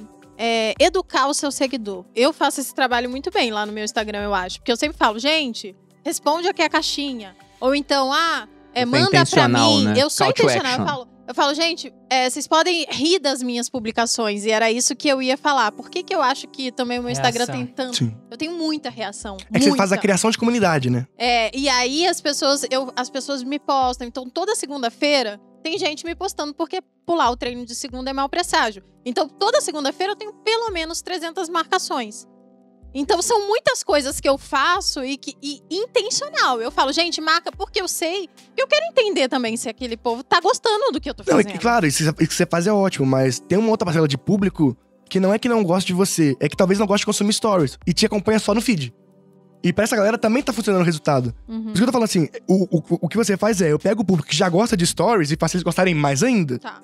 Só que também tem aquela parcela que não, como o Perini não gosta, eu também não gosto. Eu não fico assistindo stories, é muito raro. Uhum, Mas eu vejo todos os posts do feed, sabe? uhum. Então por isso que eu falo que é importante é estar importante estar nos dois também, né? O, só que o feed é o que te faz crescer, na prática. Eu concordo. É que eu depende. acho, Se eu falar já pro vi isso Ícaro na de prática Carvalho, ele vai falar que é Cara, mentira. mas o Ícaro de Carvalho só com um caralhado de dinheiro em tráfego. Então você não pode falar que ele tá crescendo Que por causa dos feed. stories. Ele aparece no feed, Mas exatamente. eu, eu- eu não diria que ele cresce por conta do tráfego dele, porque eu- ele direciona o tráfego para o novo mercado.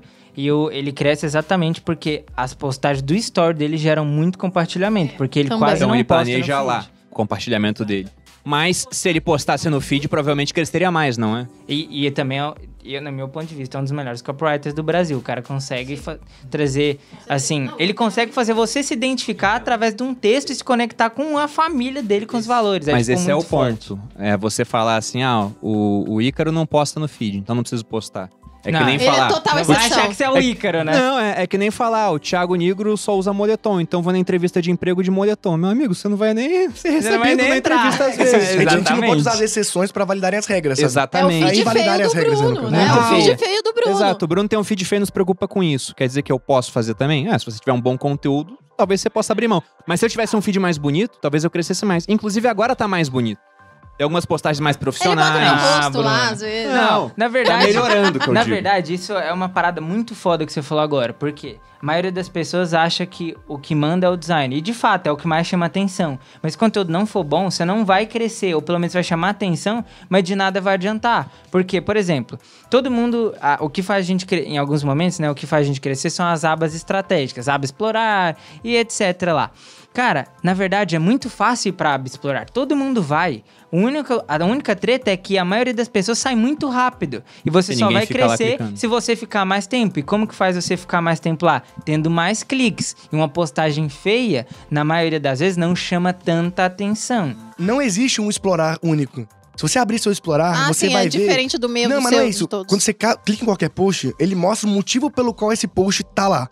Então, se você abrir lá, tem lá Fotos por causa das fotos que você, sei lá, curtiu. Curtiu. por causa das fotos que você compartilhou, por causa das fotos que você salvou, por causa das fotos que você Que seus amigos. que seus estão- amigos estão é. interagindo. Então, cada, um- cada conteúdo lá tem um propósito. Então, se pessoas curtem posts como o seu, vai aparecer seu post lá. Ou salvam um post como o seu, talvez possa aparecer lá também. Cara, assim, todas as interações que você faz dão indicadores pro, pro, pro Instagram testar no explorar. Inclusive, como eu falei, se você abrir qualquer uma, ele te fala o motivo pelo qual ela tá lá. Então, se você começar a ver muita bunda lá, vai ter lá, por causa do que você salvou essas fotos. Já viu, né, Já gente? entrega a pessoa, Já já. é. Aí você fala, não, mas eu nem curto isso, mas tá lá, porque você salvou muito. É. Tem naquele livro O Poder do Hábito a história de uma empresa americana chamada Target, que ela pegava as compras que as pessoas faziam e através dessas compras indicavam novas compras. E aí teve um, um pai que chegou na loja falando: "Olha, minha filha adolescente tá recebendo recomendação de compra de vocês aqui de carrinho de bebê, de roupa de bebê, de, de mamadeira.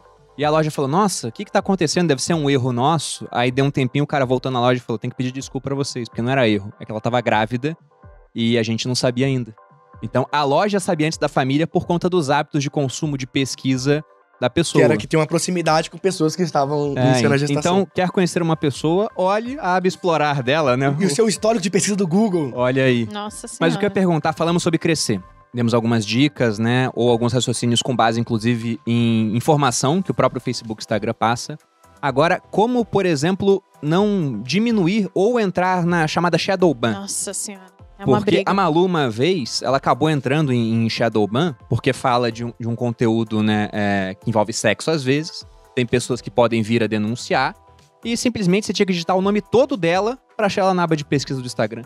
Então fica muito mais difícil crescer se ninguém consegue pesquisar você. Por que, que isso acontece? Existem pessoas que mesmo em Sheldon bem crescem muito. Sim. Por exemplo, o Ícaro. Ele sempre tá. Não tem um momento que ele não tá nesse banimento. Só tipo, que. uma Nazaré larga também tá, sabe? Tipo, Exato. E Tá tem 10 sempre. milhões de Exato. seguidores, Aliás, saca? sigam o Nazaré Amarga, é muito bom. É, é um amigo meu, o Gabriel, é maravilhoso, gente boa pra caramba. é muito bom. Eu imaginei que fosse um homem mesmo. Tem que ser. Mas, cara, é muito louco que 99% das pessoas que falam que estão Shadowban não estão Shadowban. Porque as pessoas não eu entendem o que que é Shadowban. isso. O que que eu é Shadowban? falar. Eu, Eu não nunca entendo. entrei, na verdade. Eu acho que eu entrei numa pré-Shadowban. É, Não foi numa Shadowban real. um, um Shadowban, a, existência dele não é oficialmente citada pelo Instagram, eles só citaram uma vez, que falando que eles iam esclarecer sobre isso e Esse- nunca mais esse falaram termo os nada. usuários criaram, então. É, Não, mas é, Mas é que existe, isso tá, existe. gente? Esse Existe. termo existe em outras redes sociais. É um banimento fantasma, né? Na tradução. Significa que você tomou um banimento, só que você não entende e a rede não te explica o porquê. Mas na verdade, se for bem olhar, não é bem um shadow ban, porque a rede te explica o que, que aconteceu. Ele remove sua publicação e aí. Ele pode sempre ser- remove antes de colocar em é Shadowban. que eles normalmente... Não, ele remove direto e te avisa, ó. A gente removeu e se já entrou. Se ele removeu, já É entrou. porque nessa época que o Bruno tá falando, eles vez, não já. tinham isso de, de remover. É, Ainda, isso de remover faz pouco tempo, faz uns mais, sei lá, um ano. É que faz muito tempo, só que agora eles começaram a remover publicações antigas. Tipo, Antigas? Cara, se você fez uma publicação que removeu lá em 2013, eles estão removendo. Eles estão removendo? Mas não Sim. é denúncia? Não, só denúncia. é denúncia, mas não pode, só. uma denúncia é capaz de derrubar uma publicação. É uma bosta isso. Que Alguém analisa depois. É, Existe Não, uma não, análise não, de não, computador. Normalmente não. As denúncias, a maior parte são robotizadas, mas aí se você faz o request pra revisar e um humano avalia, entendeu? Mas a, a maior parte das pushes derrubados são um robô. Por exemplo, o direito autoral é o que mais cai. E cai aí- direto. Esse se- já E cai é direto. muito rápido, né? Porque vira e mexe criam alguma, alguma conta com a minha foto, alguma coisa, aí eu vou lá, vou denunciar e falar, essa pessoa está fingindo ser quem? Eu. Aí, na hora cai. Que eu acho que eles fazem reconhecimento. É, e é muito louco. facial. E, e aí, no caso de direito autoral, às vezes tinha uma música que o Instagram tinha direito de Mas usar na ali. verdade, na ver- só pra concluir. João, na verdade não é inteligente você fazer essas, essas páginas caírem no primeiro momento. Porque é o melhor, melhor, indi é o melhor jeito pra você conseguir seu selo é que outras pessoas estejam realmente usando sua imagem. Ah, é? Porque quanto mais pessoas Mas usarem. podem usar então, seus merda. Exato. É o melhor jeito do, do Instagram entender assim. Ela é uma figura pública e tem várias pessoas usando. Então vou colocar o selo nela, porque assim. pô, é meio burro você, tipo, remover as pessoas que usam suas fotos. Porque é o melhor jeito do Instagram mostrar que você é uma figura pública. Mas, mas e aí? Como que ele vai ver que eu tenho um monte de gente usando minhas fotos. Você teria que mandar pra ele falar É. que tem uma lista de fakes. Pô, sabe por que, que eu removo? Porque muito dessas páginas. É pra tentar elas, dar golpe, às vezes. Elas querem tentar fazer um golpe, entendeu? Então por isso que eu removo. Muita gente, por exemplo, no Facebook tem várias páginas. Ó, eu não estou no Facebook, tá, gente? Tem várias páginas com as minhas fotos vendendo produtos de emagrecimento milagrosos. No YouTube E vendem já... Caramba, tá? No YouTube o cara cria a conta com um nome igualzinho ao meu, bota a minha foto, só que não tem o selo do canal, né? Mas fica ainda em comentário do meu canal e botando, às vezes, um, um número de WhatsApp lá pra tentar dar o golpe em É, alguém. dizer, ó, galera, eu criei um grupo aqui só para os É, inscritos. A gente então, não por manda mensagem que- pra ninguém, viu, denuncia. gente? Mas vamos voltar ao foco, essa questão do Shadowban. Como é que vai parar lá? É denúncia, às vezes, de uma única pessoa? Mas é um, jo- é um jogo muito injusto, né? Pra alguém que tem milhões de é seguidores. não é mas é que depende do que motivo que vai você foi derrubado. Agora, por exemplo, imagina que você foi, caiu por direitos autorais. Se o Instagram tira, é realmente uma gravadora, o tentor direito autoral tá indo pra cima. Então ele tá evitando o processo. Se você caiu várias vezes por direito autoral, faz sentido ele reduzir o seu alcance porque ele tá diminuindo o risco dele de sofrer um processo. Então, porque, então esse conteúdo aqui, ele estar no ar e ser propagado, pode ser ruim pro Instagram. Então, se é discurso de ódio, se as pessoas estão falando que você tá fazendo bullying, e aí você cai por causa disso, fala, pô, se isso aqui é discurso de ódio, pra que, que eu, eu vou propagar esse discurso? Aí acontece essa redução, teoricamente, né? Que estamos aqui especulando, do, de alcance. Maravilhoso. E aí, a partir do momento que ele entende que não, você não sofre, você não é uma conta mais que tem um risco pra comunidade, que não fere os princípios da, da comunidade do Instagram, aí volta. Mas assim, não existe um período específico de quanto tempo fica, mas o mesmo robô Mas que te... línguas dizem que é de 21 a 28 dias. Viu? Pra quem. Mais ou menos isso? É que, é que assim, nas minhas páginas de entretenimento é direto também. Isso é, tá sempre nesse Rolando. banimento. É, então geralmente é de 21 a 28 dias. Mas Aí isso que o sai João e entra falou, diretamente, né? De volta. É, porque aí você entrou de novo, aí é mais 28 dias. Já nem sai do outro, já entra num de novo. Uhum, Só que isso entendi. que o João falou é o mais inteligente a ser dito, porque as redes nunca se posicionaram com relação a isso. Seria é até meio errado pessoas do marketing digital falarem desse banimento como elas falam, porque não existe nenhuma não tem certeza comprovação. sobre como é. É, a gente tá falando um achismo real. Eu já entrei várias vezes, a Malu disse que entrou Não uma tem um negócio também. de hashtag proibida, umas coisas É assim? é, algumas são.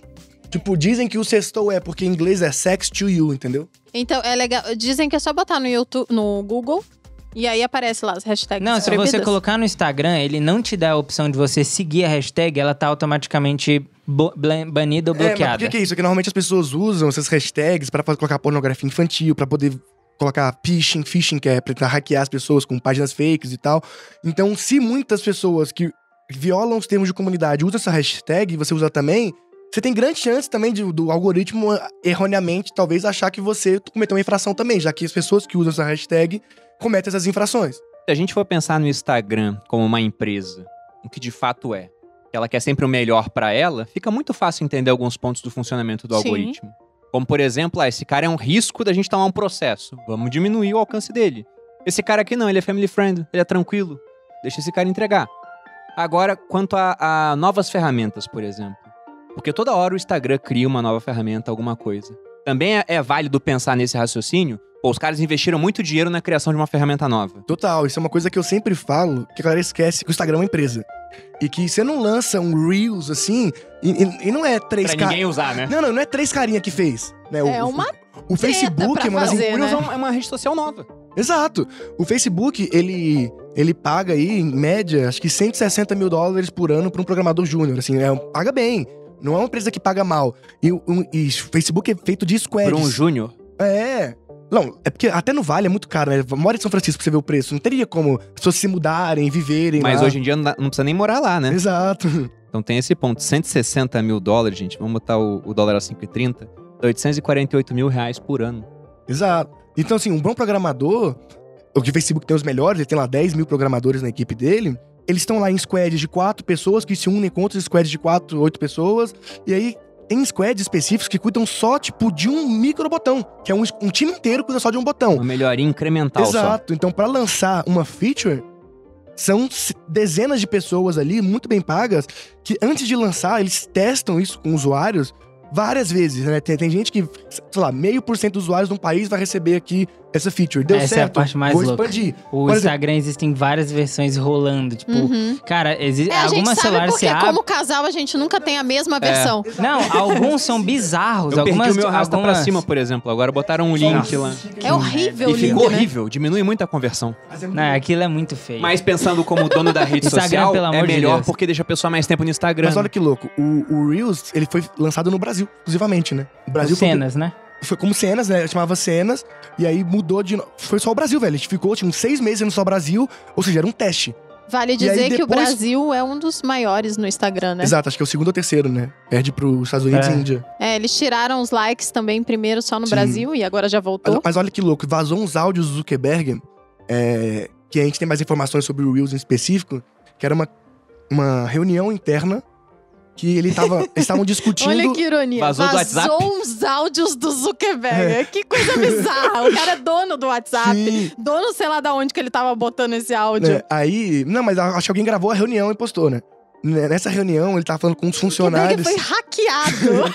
Não, mas ó, Ironia! ó, não, mas Não é olha nem isso aqui. hackeada, é, é- foi um homem. Sim. Gravou lá, uma pessoa, né? Não, se você for ver, até tem, até tem um Reels disso que mostra que o Zuckerberg, preocupado com o crescimento do TikTok, foi a primeira vez que eles falaram publicamente, não publicamente, né, publicamente que vazaram, que, e ele falou, ó, vamos testar vários aplicativos para concorrer com esses caras, e a nossa estratégia é, vamos ser grandes aonde eles não existem ainda.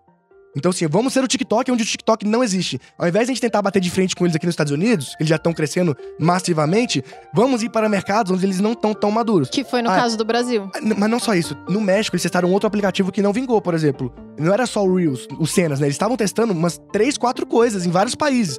Aí o, o Reels deu certo aqui, eles foram expandindo.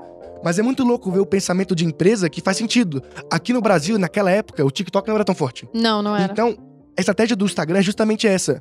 Eu vou dar essa experiência desse formato para milhões de pessoas antes que elas conheçam o TikTok. Porque aí, quando chegar o TikTok, não tem por que você baixar esse aplicativo, sendo que já tem essa experiência aqui. Já tem todo o Uhum. resto do Instagram O- e mais isso Exato. lá. o Stories foi a mesma exatamente, coisa. exa- eu ia falar exatamente isso. O Stories, o Zuckerberg tentou comprar o Snapchat na época, não conseguiu, e aí ele falou: ah, é, então vou fazer um Snapchat aqui dentro da minha rede social. E aí ele fez o- os Stories, e eu lembro nitidamente disso, porque eu tinha uma, uma audiência bem grande até pro meu tamanho. uma Naquela audiência época. bem legal, assim, bem assídua no, no Snapchat. O Instagram E era aí- só foto. E o meu Instagram era só foto. E eu falei, cara, eu preciso ir pro, pro Stories, porque eu acho Todo que eu vou tá lá, ganhar né? muito, assim. Não, a gente, a gente E aí, do- discutiu das isso. pessoas que eu tinha contato e que faziam o Snapchat, eu fui a primeira a ir pro Não, Stories a gente e discutiu abandonar o isso pelo Snapchat. seguinte. Não, é louco, rapidão, a gente falava antes, tô fazendo um snap no, no Instagram, né? E agora já virou stories mesmo. Virou story. Uhum. Mas o ponto que a gente discutiu era o seguinte: uma vez eu tinha visto alguém comentando que o Snapchat ele surgiu como uma alternativa para você compartilhar pornografia de maneira segura. Você poder mandar um nude seu e saber que outra pessoa não vai conseguir printar. Se printar, você era avisado, umas coisas assim, destruir depois de não sei quanto tempo. E aí algumas blogueiras começaram a desvirtuar a ferramenta para filmar o dia a dia. E aí chegou o Zuckerberg falando, vamos comprar o Snapchat, não sei o quê. Aí quando surgiu o Story, eu falei pra ela, tava nessa questão, várias pessoas que a gente conhecia falando, ah, vou fazer os dois, vou ficar no Snap. Eu falei, vamos pro Instagram, E não você dá já tem pra uma base fazer lá. os dois, né, gente? Não, Não, igual, dá. não você, dá. você Ou não se for consegue baixar fazer tudo, não fica tudo. igual. Mas eu falei pra ela, vamos pra lá, porque uma ferramenta que foi criada agora pensando em compartilhar o dia a dia, provavelmente vai ser melhor do que uma ferramenta que está sendo usada pra isso, mas não foi criada pra isso. Mas é muito louco, né? Como o, o Stories pegou tanto aqui, mas nos Estados Unidos o Snap é fortíssimo muito forte ainda. Porque justamente essa estratégia do Facebook. Vou ser eles onde eles não existem ainda. Aqui no Brasil eles eram fracos. Então, a maior parte dos usuários tiveram a primeira experiência de Stories com Stories, não foi com o Snap. Eles devem adorar o Brasil. Exato. Ima- Tipo, cara, Aí chega o ponto- Instagram sem stories. Exato. Pois é. Eu tô aqui meia hora. Era horrível. Como que era isso? Era uma E essa, bosta. era, essa estratégia de campo de war que eles têm, que é, beleza, você é grande nos Estados Unidos, eu vou ser grande que você em todos os países você não é grande ainda, aí no final, quando eu for mundialmente grande, você não consegue competir comigo. E esse é o jogo que o Instagram faz, eles investem milhões pra isso. Então quando eles lançam uma feature, não é a só uma feature. falando. Use. Use, porque assim, a- às vezes ela dá errado e tá tudo bem.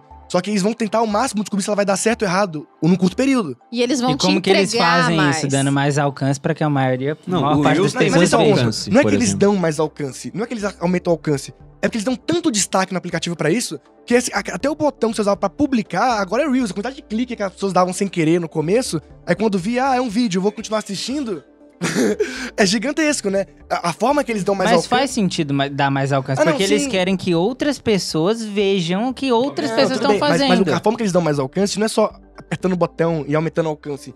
Eles criam, mudam as habilidades do aplicativo pra forçar você a tentar clicar e acessar, sabe? Tipo, eles põem o destaque no, no, no explorar, eles põem um botão específico. Isso é uma forma de aumentar o alcance também, porque tem tanto destaque aqui que a pessoa tem uma área só pra ver Reels, velho. Então os usuários clicam e ficam lá horas. E aí são pessoas que não. Seu, seu post não chegou pra ela no feed, mas às vezes ela te viu pela aba do Reels. Olha, eu, eu sou muito fã do, do Zuckerberg como empresário.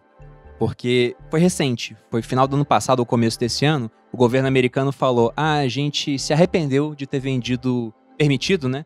Que o Instagram fosse comprado pelo Facebook. Porque olha só, virou quase um monopólio. Cara, quando o Facebook comprou o Instagram, o Instagram não era nada. Era uma rede de foto. Hoje em dia você tem o feed, que era o que já tinha, com novas funções. Você tem o Story, que é uma outra rede social, porque como a gente falou, são públicos diferentes. O que vê o Reels agora é outra, né? Tem o Reels, que é outra. Tem o IGTV, que pode vir a se tornar um, um tipo de YouTube daqui a pouco. Então, olha quanta coisa diferente o cara a criou. loja. Pois a é. loja, tem que loja- é muito boa, por sinal. E depois que deu certo, aí o governo vai e fala: É, não era pra ter vendido, porque deu certo. Porque podia dar errado. Podia dar errado. E é muito louco, velho, que o Instagram, eu lembro muito bem disso. As pessoas foram contra a compra do Instagram, assim como também foram contra a compra do WhatsApp. As pessoas falam assim, o mercado. Porque o Facebook comprou o Instagram pré-IPO. E antes de pré-IPO, a galera não achou- não entendeu nada, porque os caras vão gastar um, um acho que era 1.3 bi, 1,6 bi. 1.6, 1.6 bi numa empresa E os caras 1,6 vão- bi de dólares. de dólar, os caras vão abrir IPO. Agora, a galera não entendeu. Por que você tá comprando e, e esse o Instagram, aplicativo? acho que tinha um, não tinha nem 30 funcionários, coisa 13. assim. 13? 13, 13 funcionários. funcionários. Muito louco. 1,6 bi com funcionários. 13 funcionários. E quem fundou o Instagram? Um brasileiro. Eu fiquei sabendo disso por você, sabia? Sim, eu, eu saí na Veja com ele, cara. Muito louco isso. E ele é que ele estudou em Stanford, mora lá, mas ele é brasileiro. Então, o Facebook também tem um brasileiro que é cofundador, Eduardo Saverin. E no, É igual no Instagram mesmo, é o tá Mike tudo Greger. quanto é canto. a gente é terrível. Mas o Instagram, nesse ponto, é, é demais pra mim como uma ferramenta que se transformou. E o governo fala, ah, não era pra ter comprado. Mas, Mas, isso o. Facebook, ele é muito eficiente. Porque os caras são bons, velho. Além do mercado não ter entendido a compra do Instagram, o Facebook fez tudo certo pra dar certo. Primeiro que é, mantiveram como aplicativo separado, não juntaram tudo como as pessoas normalmente fazem. Tipo, o Google costuma comprar aplicativos, pegar tecnologia e matar o aplicativo. Não, Facebook não, vou manter a marca Instagram. O Facebook mal faturava direito, tava começando a faturar como Facebook e falou assim: não vou pôr anúncio no Instagram porque não é a hora ainda. Levou anos até pôr anúncio. Então eles fizeram assim: vou melhorar o Até o aplicativo, próprio WhatsApp, né? vou melhorar a usabilidade, e aí quando as pessoas estiverem usando, tiver tudo certo, aí eu. Cara, qualquer outra pessoa teria tentado monetizar imediatamente. E o Facebook esperou dois, três, quatro anos pra poder fazer isso. E eu quero saber onde vai parar, porque hoje o Facebook ele tá sentado em cima de uma montanha de 64 bilhões de dólares de caixa. O que significa que ele pode comprar, vamos arredondar o valor do, do Instagram aí naquela época para 2 bilhões. Ele pode comprar simplesmente 32 novos Instagrams e basta que um dê certo que já vai ter pago o investimento mesmo que todos os outros deem Não, errado. e é muito louco, né? Que o Instagram, acho que em 2019, 2018, foi avaliado em mais de 100 bilhões. Não, é bizarro, é bizarro. Foi uma compra que deu muito certo, né? Com certeza. Mas pra fechar aqui o, podcast, eu queria que vocês refletissem no que vocês fariam hoje se estivessem começando no Instagram agora, pra tentar ter um crescimento e uma relevância, É porque muitas pergunta. vezes número de seguidores não quer dizer muita coisa. Tem página Pra que tem mim não milhões de significa seguidores. nada. Pois é. E não monetiza nada. E não monetiza nada. Então, qual seria a estratégia de vocês, pensando tanto em nicho quanto em frequência de postagem, foco maior aonde? O que vocês fariam? É, a primeira coisa que eu falei, eu anal- analisaria todos os meus concorrentes e faria algo diferente que eles não fazem. Mas que nicho você começaria se fosse hoje? Cara, eu começaria no marketing digital de novo. Eu também acho que é um nicho muito bom. É, porque é um nicho que, assim, a maior parte das pessoas de verdade, eu separo numa mão as pessoas que produzem conteúdo com qualidade e conteúdo que de fato tem sentido e tem embasamento. Porque a maioria. O, João falou uma coisa uma vez que eu falei assim, cara, isso é muito verdade. Se a gente passa, se a gente entrar numa sala de clubhouse e falar assim, cara, o algoritmo dos stories agora, ele. O que, o que mais funciona pra ele é, sei lá, uma. Sei lá, você arrastar pra cima. Você sair do story é o que mais importa agora. Todo mundo começa a falar isso Todo depois. mundo vai começar a falar isso depois. Porque as pessoas já cagaram pro que de fato é o que de fato faz sentido. Então existem muitas pessoas no mercado que produzem conteúdo totalmente isso aleatório. É o que me deixa mais estressado. Não estressado, mas assim. As pessoas não terem base para suas argumentações. Que podem ser bases erradas, mas assim. Se você acredita e tem um motivo pelo qual você acredita, eu respeito você. Por mais que esteja errado na minha visão, mas eu respeito você quando você consegue falar, cara, minha fundamentação é essa, essa e essa, por causa disso eu acredito nisso. Agora, quando você só passa pra frente algo que você nem tem muita certeza, porque as pessoas passaram, aí eu acho que tem um problema. Tipo o Yezer, eu discordo dele em vários pontos que ele faz, mas eu entendo a lógica que ele chegou. É uma lógica argumentativa que eu falo, beleza, faz sentido. Eu faria diferente? Provavelmente. Inclusive, a gente nunca teve treta em todos É, esses exato, anos. porque assim. porque existem discordâncias. O mercado é, é legal porque pessoas pensam diferente. Até assim que as pessoas descobrem coisas novas, né? Exatamente. Se eu discordo de você tenta uma coisa nova, ó, tá aqui, ó, deu certo. Aí, só que agora no mercado tem muita Mas é, gente. é como vocês mesmos disseram aqui durante todo esse podcast. Não é, não existe uma verdade única, né? Eu testo as coisas no meu. Então, se eu analiticamente, olhando a minha audiência, vendo o meu No comportamento, seu pode dar e certo. no meu dá certo, então eu continuo fazendo. Obviamente São que não- o errado é você chegar ali no seu Instagram e arrotar falando como se fosse uma verdade única. Isso É que o que é muita que é ruim. gente no mercado Exato. faz só isso. que, não, muita gente mas pequena. aí é como você entende também, né? Porque aí a pessoa tá falando, e aí tudo bem. Ela tá falando ali, ok, pra você tá funcionando, né? Eu tô falando assim, não de pessoa, de uma pessoa específica, mas tem muita gente que começou Não, também não tô recentemente falando de ninguém específico. de. Por exemplo, agora não, uma onda de canvarização. Tipo, todo mundo vendendo de canvas. E tem várias outras ondas surgindo no marketing digital ali, novas, não necessariamente Instagram, mas que as pessoas argumentam de uma forma persuasiva, até como tática de venda, de assumir premissas como verdades pra vender. Então, isso é o que me deixa mais puto. Quando alguém é, fala isso no É que o João erro, fica tudo bem. puto com qualquer coisa também. É, eu sou pessoa que Mas fica é puto. por si só. Tá, o Yezer tá começando no Instagram, decidiu marketing digital. E Tá, aí? Então, a primeira coisa, eu analisaria todos os meus concorrentes e traria algo de diferencial. Por exemplo, você tem que entender o que é você, o que se identifica com você. Quando eu comecei, tinha problema em aparecer.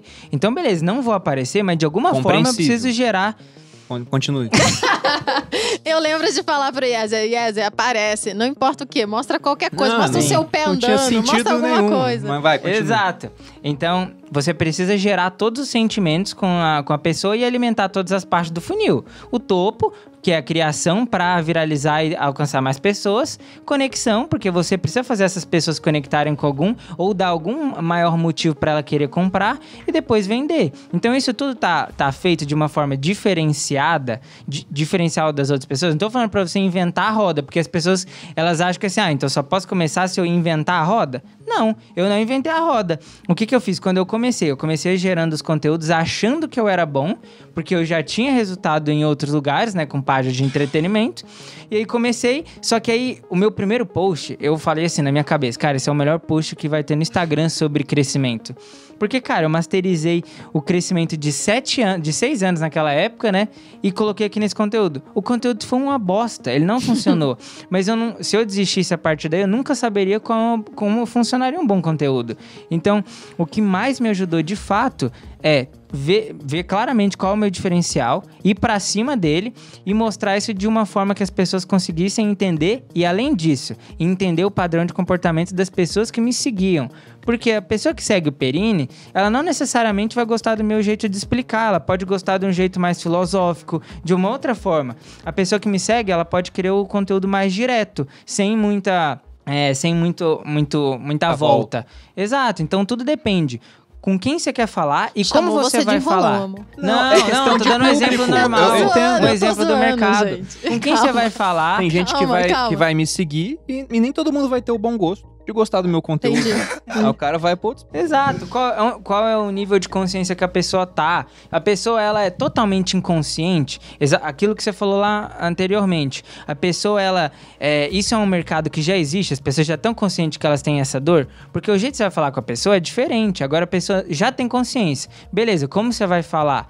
O seu jeito de falar, ele tá adequado à idade da pessoa? Ao gênero dela? Porque, cara, beleza, eu quero... Eu, eu gosto de jogar videogame. Eu curto pra caralho, mas realmente faria sentido eu começar um negócio sério, mostrando que eu era autoridade e ainda mais, pô, sendo uma pessoa nova, com rosto de pessoa nova. Já tem que vencer esse obstáculo. Porque geralmente o cara que é mais novo, o pessoal vê, pô, é muito novo ainda. Exatamente. Faz sentido eu ficar mostrando que eu jogo videogame o dia inteiro? Não faz, velho. É, então porque não até vou porque mostrar. você não joga o dia inteiro. Você tá, Não. metade você tá trabalhando. porque você tem Exatamente, mas anterior. Mas, mas antigamente Não, mas eu é jogava verdade. videogame o dia inteiro. Imagina se eu fosse mostrar só isso. É, não, Não ia conversar com a audiência que eu queria. Eu queria gente com mais de 25 anos. Cara, uma pessoa não vai ficar olhando que eu jogo videogame. Foda-se, É eu a jogo mesma videogame. PS5, né? E eu joguei três vezes, velho. Eu queria Olha muito isso. um. Nossa. Você me chama. lá em casa Vamos, jogar? pô.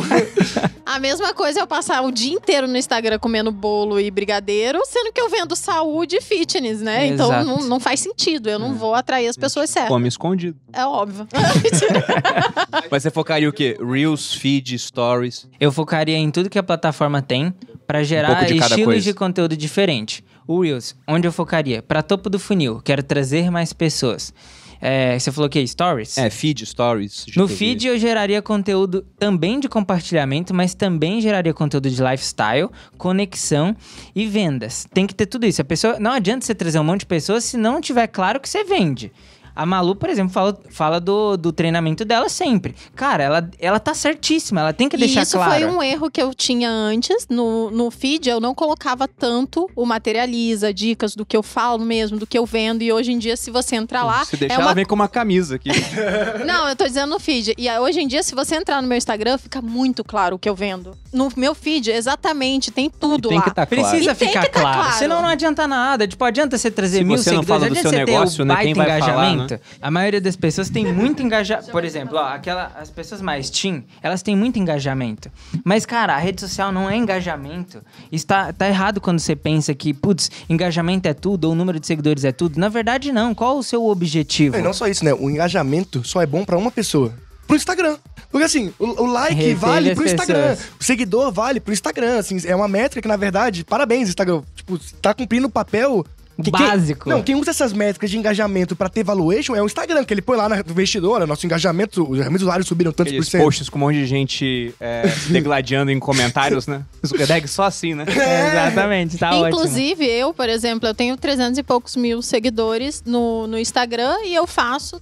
Todas as vezes que eu abro os meus produtos, né? Eu faço milhão ou coisa parecida.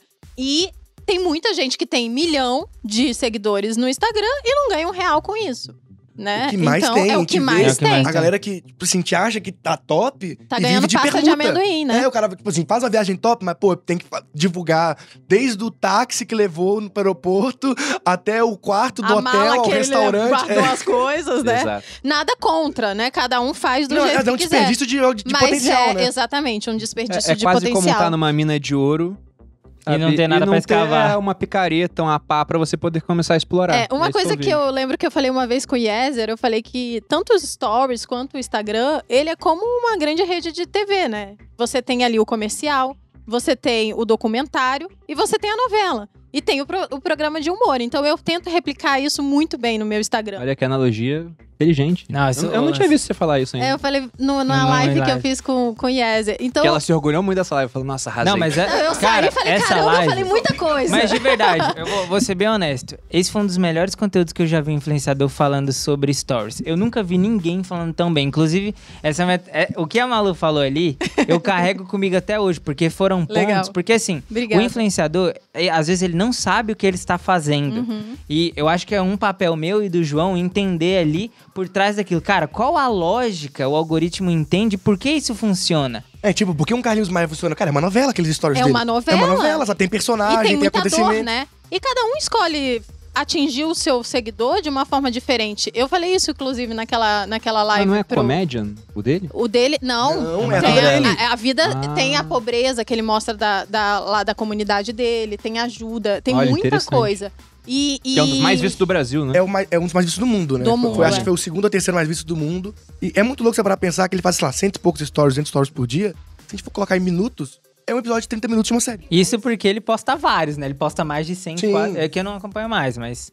Antigamente ele É, postava bem Olha a escassez, né? É. Se você não viu naquele dia, você perdeu. perdeu. Porque tá Não, se sumindo você não durante viu o dia. naquele momento, Naquele porque momento. Ele, tipo, ele posta muito, muito. Eu acho que ele deve postar uns 200, né? Então some inteiro É. antes de dar É, fica de 24 12 a horas. 12 horas só que você pode ver. Escassez máxima. É, e, Incrível. e aí ele tem lá muito entretenimento de humor e muito de drama mesmo, porque tem lá a dor e tal. E a, e a dor dos personagens, né? Não só dos dele, né? Porque, tipo, personagens. E isso é uma coisa que eu falo pro Bruno, né? E aí o story tem muito.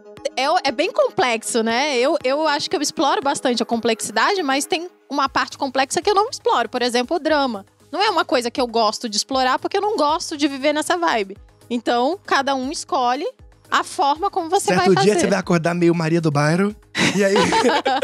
aí vai ter o drama. Mas uma coisa que eu aprendi com a Malu Perini, que é Opa. E isso pode virar até conteúdo pra galera, que é assim.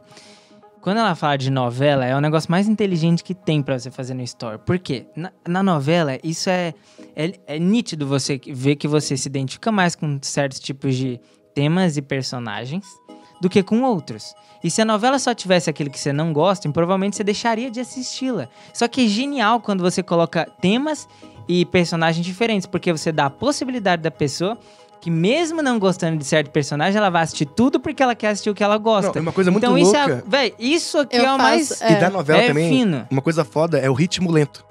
Você pra pensar, a novela. É, isso eu não passo no meu Não, nome. mas eu falo assim, nem, nem todo dia acontece alguma coisa, porque tem, tem espectadores ocasionais, tipo assim, que assiste oca- ocasionalmente. Então a trama não pode evoluir absurdamente numa. Não, o cara perde o fio da meada. Exatamente. Inclusive tem um livro genial, você que gosta de novela, leia, é o livro do Boni, que é o pai do Boninho, que é um gênio da televisão brasileira, ele que criou o que a gente chama de padrão Globo de qualidade. E a gente entende muito ali por trás da cabeça, diria talvez a mais genial do entretenimento no Brasil. Que é como ele fala, como as novelas eram feitas, por que é feito daquele jeito, por que, que a Globo tomou essas decisões. Ele que criou o Fantástico, se não me engano, o Boni também, criou tudo que a gente conhece da programação da Globo. Se ele não criou o programa, ele criou a grade, né? Ele foi o diretor artístico da Globo por muitos anos. E o Boninho é o filho dele, né? Por isso que ele. Um, um diretor da Globo muito re- reconhecido também, mas o Boni, pra mim, é genial. E eu li esse livro recentemente. E eu falo, cara, é muito louco como entretenimento. Ele se atualiza, mas as bases são muito sólidas. A gente sabe da onde vem. Mudam as ferramentas, mas a, a- a- a- o jeito de pensar seria o Exato, mesmo. as histórias continuam as mesmas, só contadas de formas diferentes. Mas só pra Interessante. deixar claro pra audiência, principalmente os meus seguidores que estão assistindo, que tem muitos com certeza, apesar de ser muita coisa intencional, tem muita verdade, né? Eu mostro de fato a minha vida. Então eu, eu, eu ali, eu, eu divido às vezes as minhas dúvidas. É obviamente que tem coisa que não tem lugar, então eu não mostro. Então, de fato, até vocês acham que sabem tudo, mas vocês não Porque a nossa sabem. vida é perfeita. É, né? E tem. E não é não, Bruno? Não.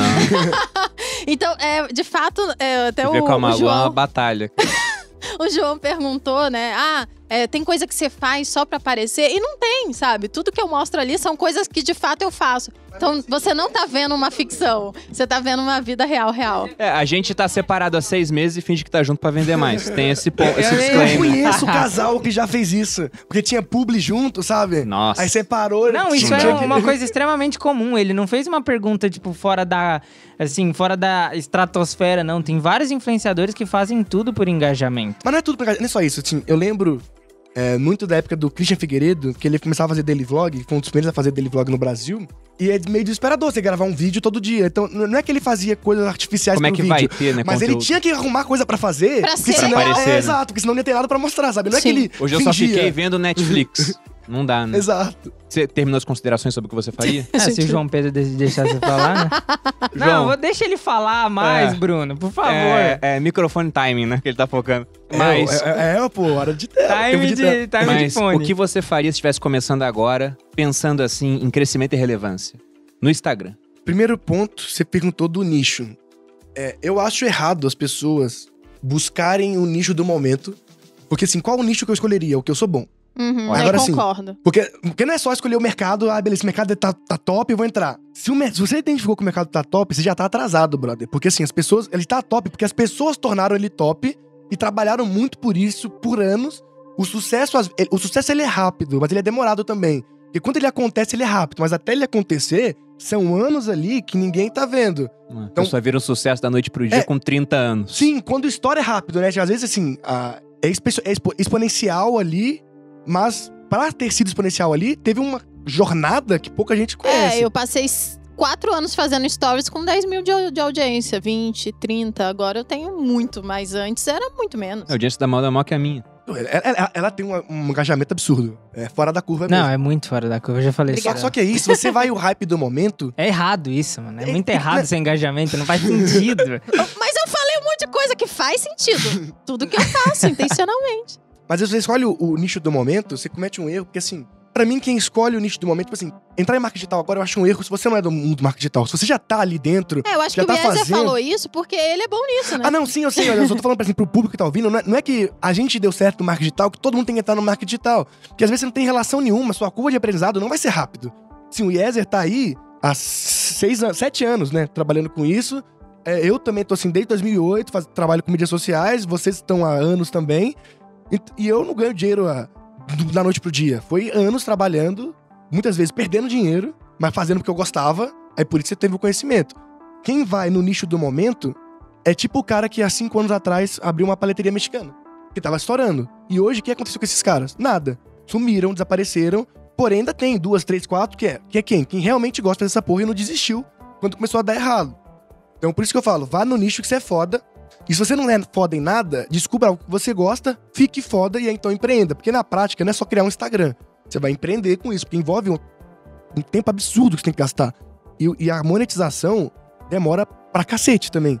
É, é, é mais rápido que outros mercados, é mais rápido. Não é que nem medicina, você tem que estudar 12 anos pra ir ter um trabalho, mas também é mais não rápido, é não é tão rápido assim, né? Exato. Demora anos, né? Às vezes três, quatro. Eu mesmo, pra ganhar o dinheiro Pra dinheiro significativo, verdade. acho que eu demorei uns quatro anos e meio pra ganhar algum dinheiro significativo real. É por isso que eu falo, na verdade, você não tá abrindo um Instagram, você tá abrindo uma empresa que, por um acaso, usa um Instagram ou outra rede social se for necessário. Não necessariamente vai ser o Instagram, pode ser o YouTube, pode ser o TikTok. O que, que vai definir isso? Qual é o negócio Onde que você tá quer seu entrar? É onde tá seu público, né? público, exatamente. Então, pra mim, é muito mais complexo do que só abrir uma conta.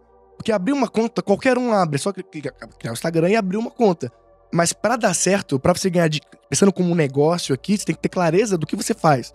Então, Com muito certeza. do que o Yezer falou ali, se a gente for pegar um ponto específico, é. Você tem que ter um produto já, velho. Eu, eu fiz assim. É, Sim, o correto eu é você o pensar no produto- produto antes de pensar na estratégia de crescimento. vender Exatamente. o produto. E eu concordo com isso. O produto vem primeiro, a empresa vem primeiro. Se você não tem o produto ainda, tá tudo bem, mas você tem que ter pelo menos uma ideia de o que vai ser o produto. E aí você vai desenvolvendo no decorrer do tempo. Mas, na prática, as pessoas não precisam aprender Instagram. Elas precisam aprender a montar uma empresa.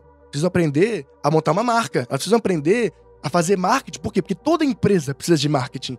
Toda. Então, quem precisa estar no Instagram? Todas as empresas. Não importa qual o seu segmento. Você precisa estar lá também. Exemplo foi a Vibrio, né? Que vocês não conheciam. Quando a gente lançou a Vibrio, a gente, eh, a gente já tava fazendo conteúdo no Instagram da Vibrio.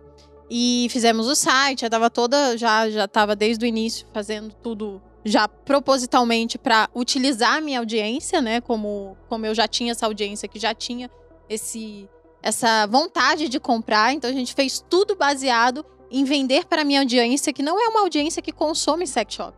É uma audiência que está querendo consumir e que não consumia porque tinha diversas dores, diversos problemas. Ah, ai, a embalagem vai Receio. ser feia. Ah, vão saber Chegar que uma eu com- encomenda do Palácio do. Prazer em forma de pênis, né? Portaria. Não é né? assim. Então, se você for comprar na Vibrio, você pode ter a certeza que ninguém vai saber que você comprou. É, o site é todo, a identidade visual é toda feita pra isso. E aí, quando É a gente sóbria, é lançou é, a marca, eu transferi 10 mil pessoas em 12 horas. Coisa que eu nunca imaginei que eu conseguiria, porque meu perfil não é tão grande Até e é o perfil uma de uma marca, marca, né? né? Não é seguir uma pessoa. Só que a, a gente fez ali na marca, tem uma pessoa, né, uma empresa que faz o conteúdo bem legal. Então depois, eh, se vocês quiserem ver, é um conteúdo bem específico. Então quando entrou lá, o pessoal já tinha, putz, já tinha lá o conteúdo para ser consumido, já era um conteúdo sóbrio, já era um conteúdo que, que tinha a ver com aquela audiência. E aí foi um estouro por isso. Então a gente começou o Instagram já sabendo quem era que a gente queria atingir. Não, vocês começaram o era. Instagram por conta da empresa. Por Exatamente. conta da empresa, exato. Aí tem uma parte no Brasil, 60% das pessoas que empreendem, empreender por necessidade, não porque elas decidiram empreender como opção. Isso é um reflexo muito interessante, porque muitas das pessoas dão certo, deram certo, mas não foi aquela coisa estruturada. O cara não foi fazendo o dia a dia e foi crescendo sem, sem ter muita definição do que faz. E muitas dessas empresas são milionárias, mas não tem planejamento. Então, acho que o que falta para pessoas entrarem no digital é ter planejamento, porque sem planejamento no digital, a chance de errada é gigantesca. Se você, digo assim, ir no aleatório, sabe?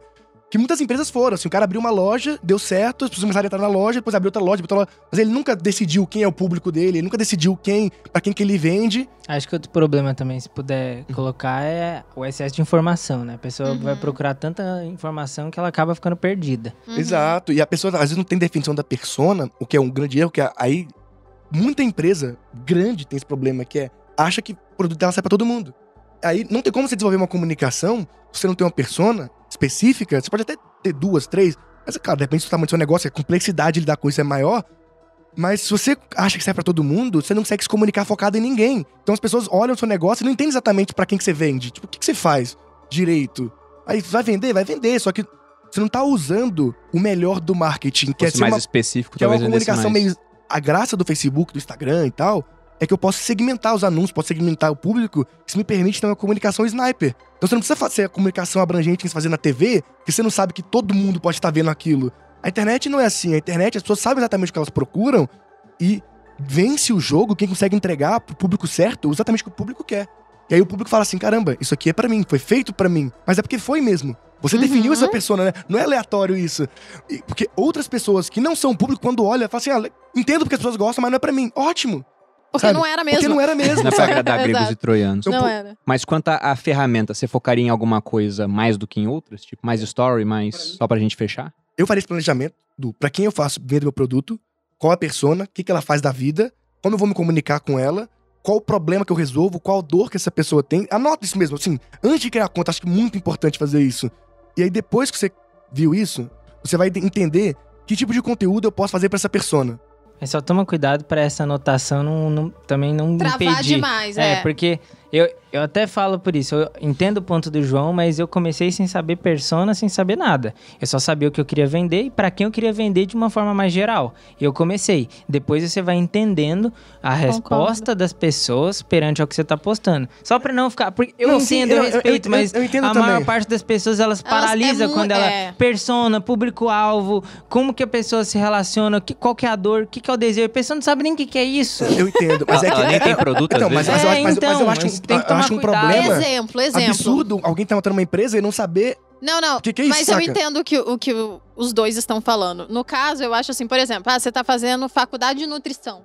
Você abre um perfil e começa a falar sobre nutrição, dividir o seu crescimento, o seu conhecimento. E aí, no meio do caminho, você vai entender qual é a pessoa que você vai atingir de Mulher, fato. homem, faixa. Se você vai ser nutricionista de criança, de idoso, de, de gente grande, de- pra emagrecimento, pra ganhar massa, ou sei lá mais o que. Você vai ter um programa que não é igual materializa, por favor. Porque muitas fazem, mas Não, pode mas eu ser, falo assim, tudo É, bem. porque se a Malu fosse falar só pro público dela, não faz sentido nenhum ela Mas é falar que- de sexo. É que assim, porque eu- é eu- totalmente fora. Depende, Só que a ela persona entendeu. dela, a persona dela talvez tenha interesse por isso também. Você não precisa falar só sobre o seu produto, né? Você não, fala mas sobre a o gente tá entorno. falando, mas a gente tá definindo um tema pra começar. Eu sei, eu sei, mas é que a pergunta foi como você começaria hoje? Eu começaria estruturado, porque justamente Claro. você não conhece, E que você começou... tem uma visão mais de, de empresa já, né? Ma- Mas, Sim. não é que não é só isso. Olha, o Yezer falou que ele não sabia disso quando ele começou. Mas ele sabe hoje. Quem começa hoje tá competindo com ele também. É verdade. Você tá, com- tá competindo com pessoas que já estão em outro nível. Você... Era mais fácil começar lá atrás, quando o pessoal era mais Exatamente. amador. Mas na verdade tem uma coisa que o João também não esquece de falar, que assim, apesar da pessoa estar concorrendo com uma pessoa, pô, que como eu que já tá no mercado há muito tempo, essa pessoa que tá começando agora tem um ativo que eu não tenho mais, o tempo. Então ela consegue vender Não algo necessariamente, né? Às vezes o mas- cara tem uma empresa já que não tem tanto tempo assim pra, pra ir. Não, então, então vende uma mentoria exclusiva para tipo 10 mil pessoas. Dá mais seu tempo para um monte de pessoas, dá seu tempo para 100 pessoas. Talvez não faça sentido. Esse- Esse é o tempo que a pessoa pequena tem que eu não tenho. Então, tem pessoas que hoje preferem comprar de pessoas menores do que eu ou do Porque que vai ter você, uma dedicação porque vai mais ter mais exclusiva. tempo, ou algo que eu já não consigo dar. E tá tudo bem. Então, o pequeno ele vai ter benefícios que o grande já não tem tanto. Mas, Entende? assim, eu começaria mais estruturado justamente porque o tempo de se aprender isso. Mas tá tudo É certo, João, não, não, assim, tem mas eu- treta, eu sei- mano. eu Calma. Não, sabe o que é o você tá bom? falando. Não, eu vou falar. Não, eu entendo. Sabe o que é Mas eu bom? Cada assim, um tem uma visão e aí Exato. você aí que O- o está ia assistindo. começar, sua decisão. Você tá- eu acho que você falou mais pelo ponto de vista do criador pessoa e você pensando mais em uma empresa com um produto. É não necessariamente uma empresa, pode ser um médico, um advogado, alguém que já tem um produto mais estruturado. Porque tá- responder essas perguntas de persona e tal, pra esse cara é mais fácil, porque ele já conhece mais ou menos quem ele atende. Ele já um tem público- clientes. Já tem clientes, exatamente. E eu começaria estruturado porque, como eu disse, o jogo é desleal. As pessoas estão cada vez subindo o nível. Você começar no aleatório, dá pra você aprender muito no meio do caminho, porém, a- o tempo necessário pra isso é mu- muito mais demorado do que se você simplesmente se planejasse antes. Eu sou o cara que eu prefiro hoje me planejar antes. Eu também não fui, não fui sempre assim. Mas eu vi a quantidade de tempo que eu levei tomando na cara até aprender, sendo que eu podia, putz, se eu tivesse planejado isso antes, que eu. Eu sou procrastinador pra caralho, porque é muito difícil pra mim sentar e planejar. Mas agora eu sentei e planejei também, porque são perguntas simples que me direcionam muito bem no futuro pra eu não ter a falta de clareza do qual é o próximo passo. Pra mim, o planejamento te, te traz uma sensação de conforto pra você saber qual é o próximo passo quando esse der certo, sabe? Não fica muito no não sei o que fazer e agora? agora. Começaria a postar no Instagram, aí sobre ferramenta, bastante Reels hoje, porque a plataforma tá, tá Privilegiando privilegiando. isso. mas a minha comunicação, pra mim, tem como você testar a sua linha de- editorial antes Você não de quer fazer um teste dos produtos da Malu? Podemos fazer, podemos fazer. Mas como é Vamos testar? dar Ó, lá por os recebidos. Muita gente fala de, ah, eu não sei é, qual, qual cor é melhor, qual identidade visual, paleta. Como eu testaria? Tráfego pago. Você- eu pego Um pouquinho cada um. no mesmo público, e ver qual faço que um vai. Universe Challengers em cada um e eu defini qual teve mais tração. Eu posso fazer o mesmo post com três identidades visuais diferentes que eu quero validar. E aí o que der mais resultado, eu fui no orgânico. Antes eu tinha a visão de, do que funciona no orgânico, funciona no pago também. Hoje a minha visão é o contrário. Se funciona no pago, funciona no orgânico. É, faz Então, mais sentido. Muda, muda o jogo. Então eu posso usar Como é que o é pago. isso? Se funciona no pago, não funciona no Não, se orgânico? funciona no pago, também funciona no orgânico. Ah, tá. Então eu posso fazer os testes no pago com outros públicos, validar uma, uma ideia, se as pessoas conseguem. Então eu começaria com um funil de vendas mesmo. Tentaria fazer o funil, ó, veja esse vídeo, depois esse, depois esse, e depois compra. Cara, você precisa ter zero seguidores pra fazer isso. Deu certo, pessoas compraram? Ótimo, agora eu vou escalar isso no orgânico, porque pra mim o orgânico nada mais é do que o tráfego pago que você tá ganhando de graça. Quando eu entendo que o Instagram é uma plataforma que eu não quero ter like, eu não quero ter seguidor, a única coisa que eu quero é me comunicar com as pessoas, não importa se tá vendo um anúncio ou se tá vendo um post orgânico, até porque o usuário padrão não tem essa diferenciação, ele não consegue saber. Eles sabem que é um anúncio quando parece um banner. Aí, pô, é um anúncio com certeza. Mas se você fizer um anúncio pro seu público, pro seu público que já te conhece, ele vai achar, pô, é conteúdo.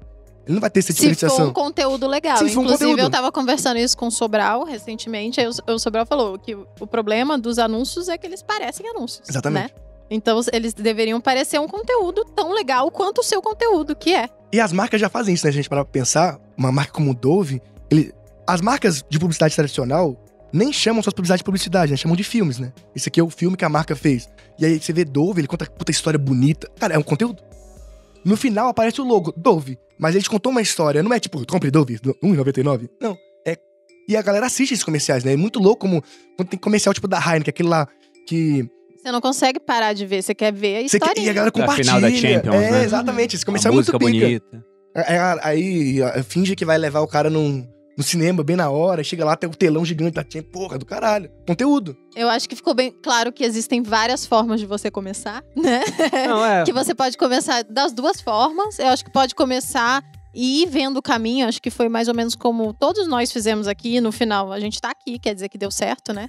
Então, acho que Mas o importante é, comece. comecem, Comece. exato. Se você, se você é uma pessoa que consegue se planejar, se planeje. Se não, vai no aleatório mesmo. Certo. E, e quando você puder, você faça. E aprenda, né? Com a seleção natural. Que é isso que você falou. Com Sim. o pago ou com o orgânico, você faz vários conteúdos, alguns vão melhor, outros vão pior. Você começa a replicar os melhores, vê o que os outros fazem também, se inspira naquilo e vai fazendo. E o melhor da rede social pra mim, pelo menos pensando como um criador de conteúdo que começou um negócio bem pequenininho, com uma zero folha de pagamento, era só a gente, é que o custo do erro é muito baixo. Se você errar, você perdeu o tempo muitas vezes, mas o dinheiro costuma ser reduzido. Mas pessoal, gostaria novamente de agradecer vocês. E como que as pessoas acham vocês nas redes sociais pra aprender mais sobre isso? O meu é mais complicado, né? Só, Arroba só letra, só letra. Yeser, H-Y-E-S-E-R e um S no final. Por que tem um S no final? Porque eu perdi o meu arroba que não tinha um S. Já tinha um, É Era meu eu perdi. Ah, era dele Caramba. também, entendi. É, no Instagram, né? É, exatamente. João Pedro. Arroba João Pedro. No Instagram também. No Instagram, João Pedro.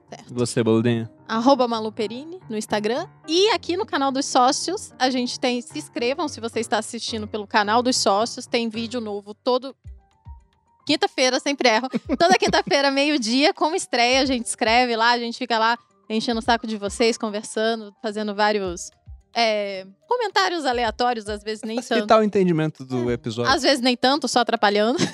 e também tem é, em todas as plataformas de áudio, de streaming. Você pode. O nosso podcast vai ao ar às seis da manhã para você já fazer o cardio do dia ouvindo os sócios. Ah, uma coisa. Se você tá vendo no YouTube, não esquece de dar o like no vídeo. Por favor, clica no like Exatamente. que ajuda muito. Dê o like e pode comentar também se você Comenta quiser. assim, eu assisti até o final. Boa. Pra gente saber quem assistiu até o final, né? Verdade. Tá certo. E no meu caso, Instagram Bruno underline Perini, no YouTube canal Você Mais Rico, vídeos todas as segundas e quartas e aqui no canal dos sócios nas quintas-feiras. Beijo, gente. Até a próxima. Pessoal, nóis. muito obrigado, hein? Até a próxima.